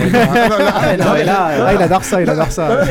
tu vois ce que je veux dire, c'est que c'est ne pas dire ça parce que parce que parce que dès que tu deviens, tu vois, c'est ça, ça se transforme en C'est un truc que tu peux. Nous, non non mais je dis ça, je m'agresse. Enfin, je sais pas d'une question, c'est pas pour t'adresser, etc. Mais c'est l'habitude. Hein, non non, mais ce que je veux dire, c'est que c'est que c'est déjà, euh, bah, ça c'est un truc que tu peux que tu peux dire et en même temps, même je pense qu'il faut pas le dire, euh, bourré entre potes et même là, c'est pas super de le dire. mais non, mais, oui, tu peux le dire parce que mais il y a connard. Mais non, c'est qu'à partir du Comme tu fais des blagues nazies ou des trucs comme ça quand t'es bourré. Mais c'est pas ah pareil très client.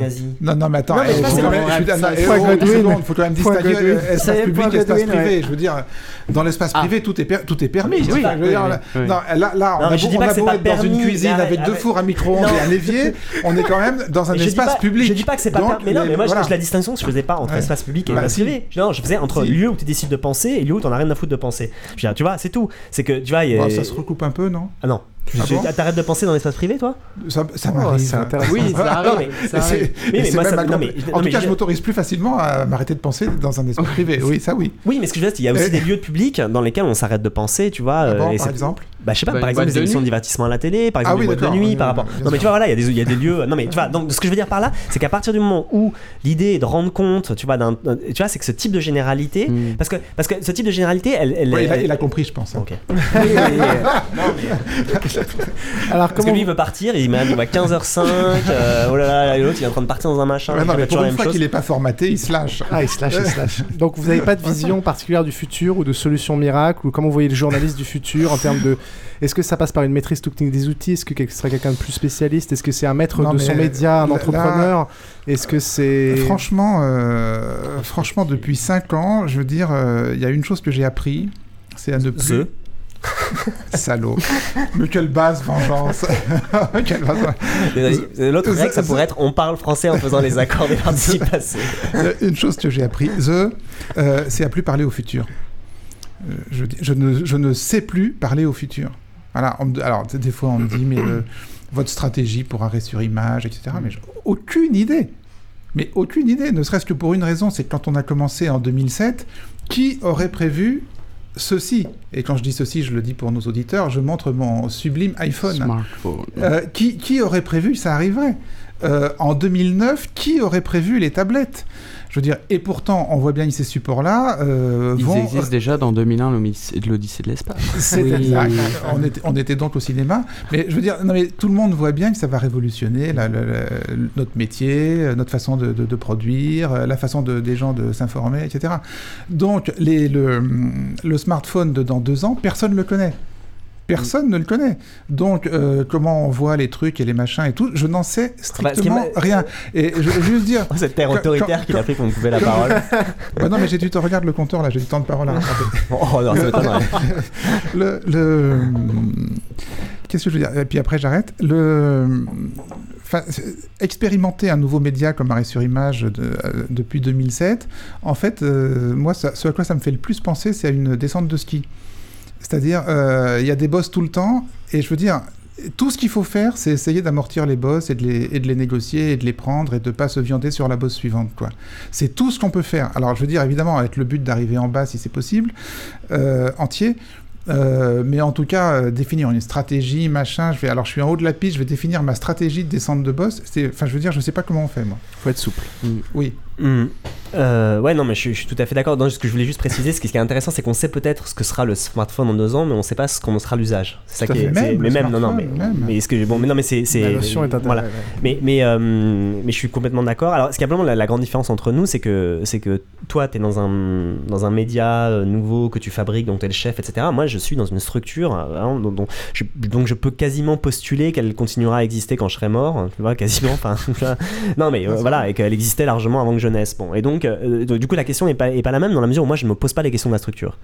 Euh, voilà. C'est plutôt. Euh, non, mais peut-être que ton successeur dans 10 ans, si tu veux, il aura 10 fois plus d'auditeurs sur podcast qu'il en a dans, possible. et en a dans l'antenne. Donc, même ta structure éternelle, elle n'est pas éternelle. Oui, non, mais... sa forme n'est pas éternelle. Non, mais ça ne m'empêche pas du tout, tu vois, effectivement, de, voir ça et puis même de constater, comme je disais en tout début d'émission, qu'il y a quand même des choses qui changent beaucoup et que fabriquer une émission en podcast, enfin, qui est écoutée en podcast, ça n'est pas du tout la même chose que. Bah, bon, ça, c'est évident. Après, moi, moi, ce que je trouve assez marrant, c'est que, c'est qu'à un temps T, et là, je suis tout à fait d'accord avec Daniel, c'est qu'à un temps T, on voit quand même des, des, des, variations de pratiques, etc.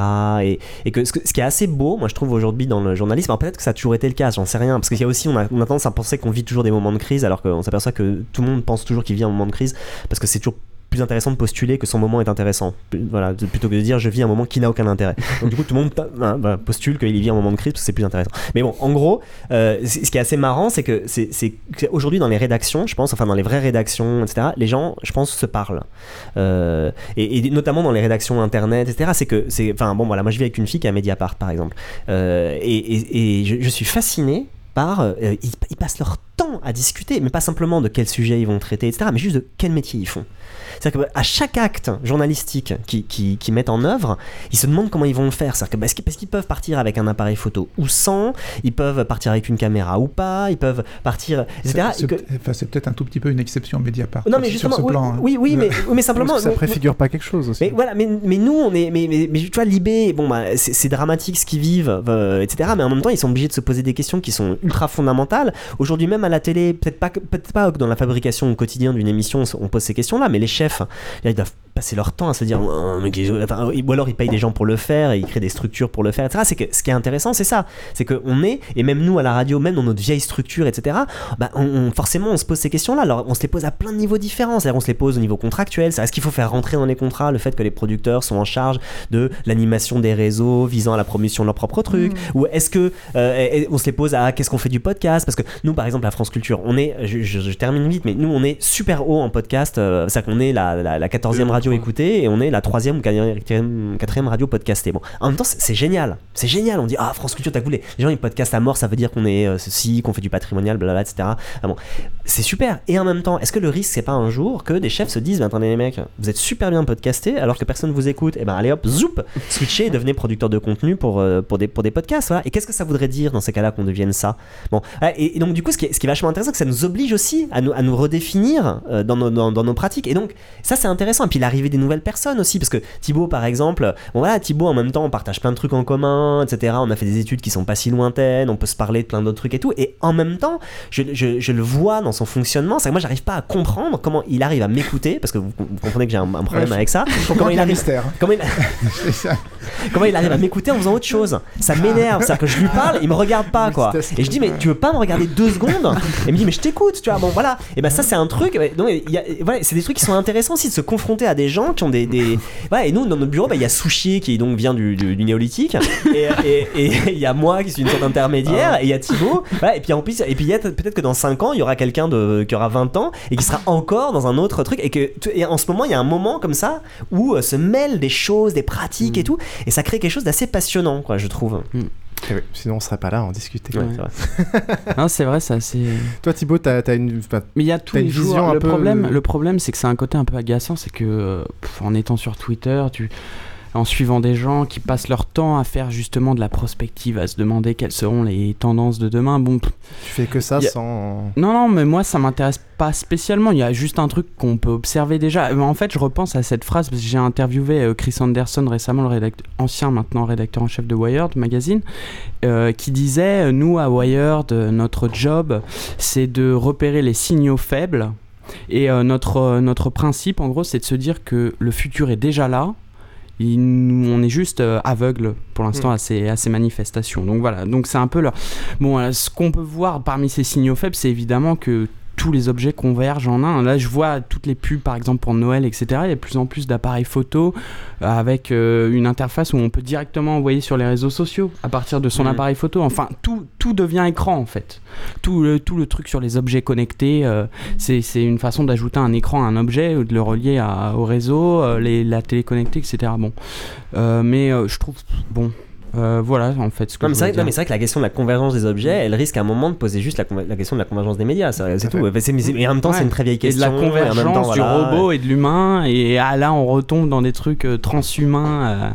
Euh, Ray Kurzweil qui vient d'être embauché par Google d'ailleurs, c'est assez flippant. Enfin, en même temps, ça fait des années qu'il finance, donc ouais, c'est clair maintenant. Bref, voilà. Bref, il faudra écouter Place de la Toile pour en savoir plus sur tous ces sujets. Sur et arrêt sur image. Et arrêt sur image, oh. bien sûr. Il est temps de conclure, messieurs. Un immense merci d'avoir accepté notre invitation. J'espère que vous avez passé un aussi bon moment que nous. Bah ouais, Où est-ce qu'on peut vous retrouver sur euh, la toile, messieurs? Un Twitter, un site euh, par hasard, anecdotique? Le Twitter de Daniel est pas du tout. Euh, non, le mien, non, mais je ne hein tweete pas. Moi, j'ai créé, un faux compte. Par contre, arrêt sur image, tweet beaucoup. Hein. Mais moi, non, mais j'ai essayé, hein, mais en 140 signes, j'arrive pas. Je, voilà, On peut le comprendre. Bah, non, mais le, le, le vaisseau amiral, c'est arrêt sur image.net. Très bien. Bah, nous, c'est notre page euh, mm. sur, euh, sur franceculture.fr. Alors, le site est très mal fait. enfin, pardon, non, il est très bien fait, excusez-moi, ami du multimédia, mais juste le moteur de recherche est très mal fait, donc il vaut mieux passer par l'onglet émission P, place de la toile.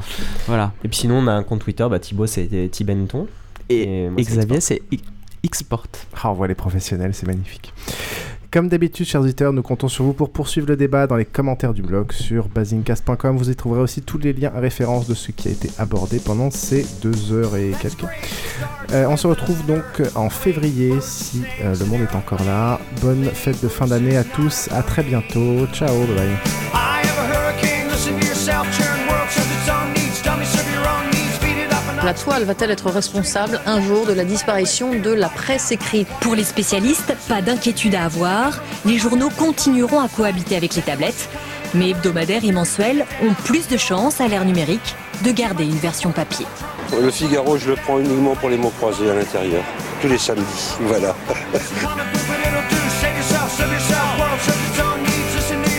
Lorsque je vois euh, ce fameux site-là, qui me rappelle dans son comportement euh, une certaine presse des années 30 qui euh, Quand vous dites ce fameux site, vous parlez de Mediapart? Bah, Je préfère vous laisser le citer, je n'ai aucune promotion à lui faire.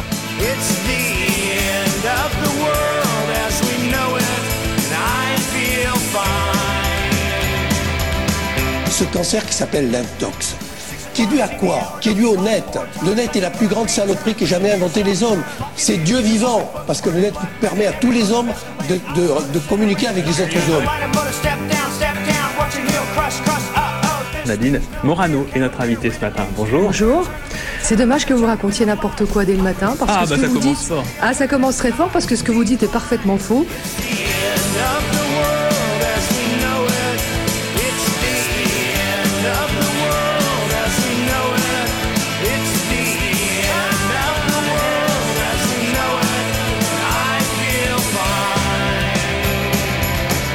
Je m'excuse, mais euh, ce que vous racontez, ça concerne personne dans mon quartier.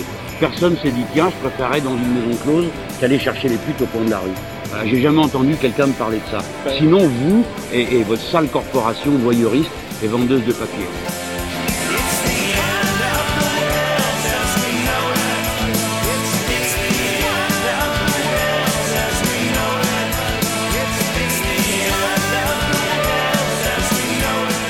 Que l'enfant a besoin d'avoir un papa et une maman? Vous imaginez un petit, garçon, une petite fille dire euh, maman euh, et il ne sait pas où, il en est, tout en sachant qu'en grandissant lui-même et que ça sera par génération, par génération, en génération, ça sera lui-même un homosexuel, il deviendra lui-même homosexuel. Autre chose qu'on ne sait pas, c'est que quand l'enfant naît avec deux hommes, qu'un des parents peut partir travailler, le deuxième monsieur, entre, parenthèses je mets, hein, qui est lui-même homosexuel, pourra abuser de l'enfant et l'enfant peut être violé. Donc arrêtons, Arrêtons ces, monstruosités. Pour moi, c'est satanique, satanique et diabolique.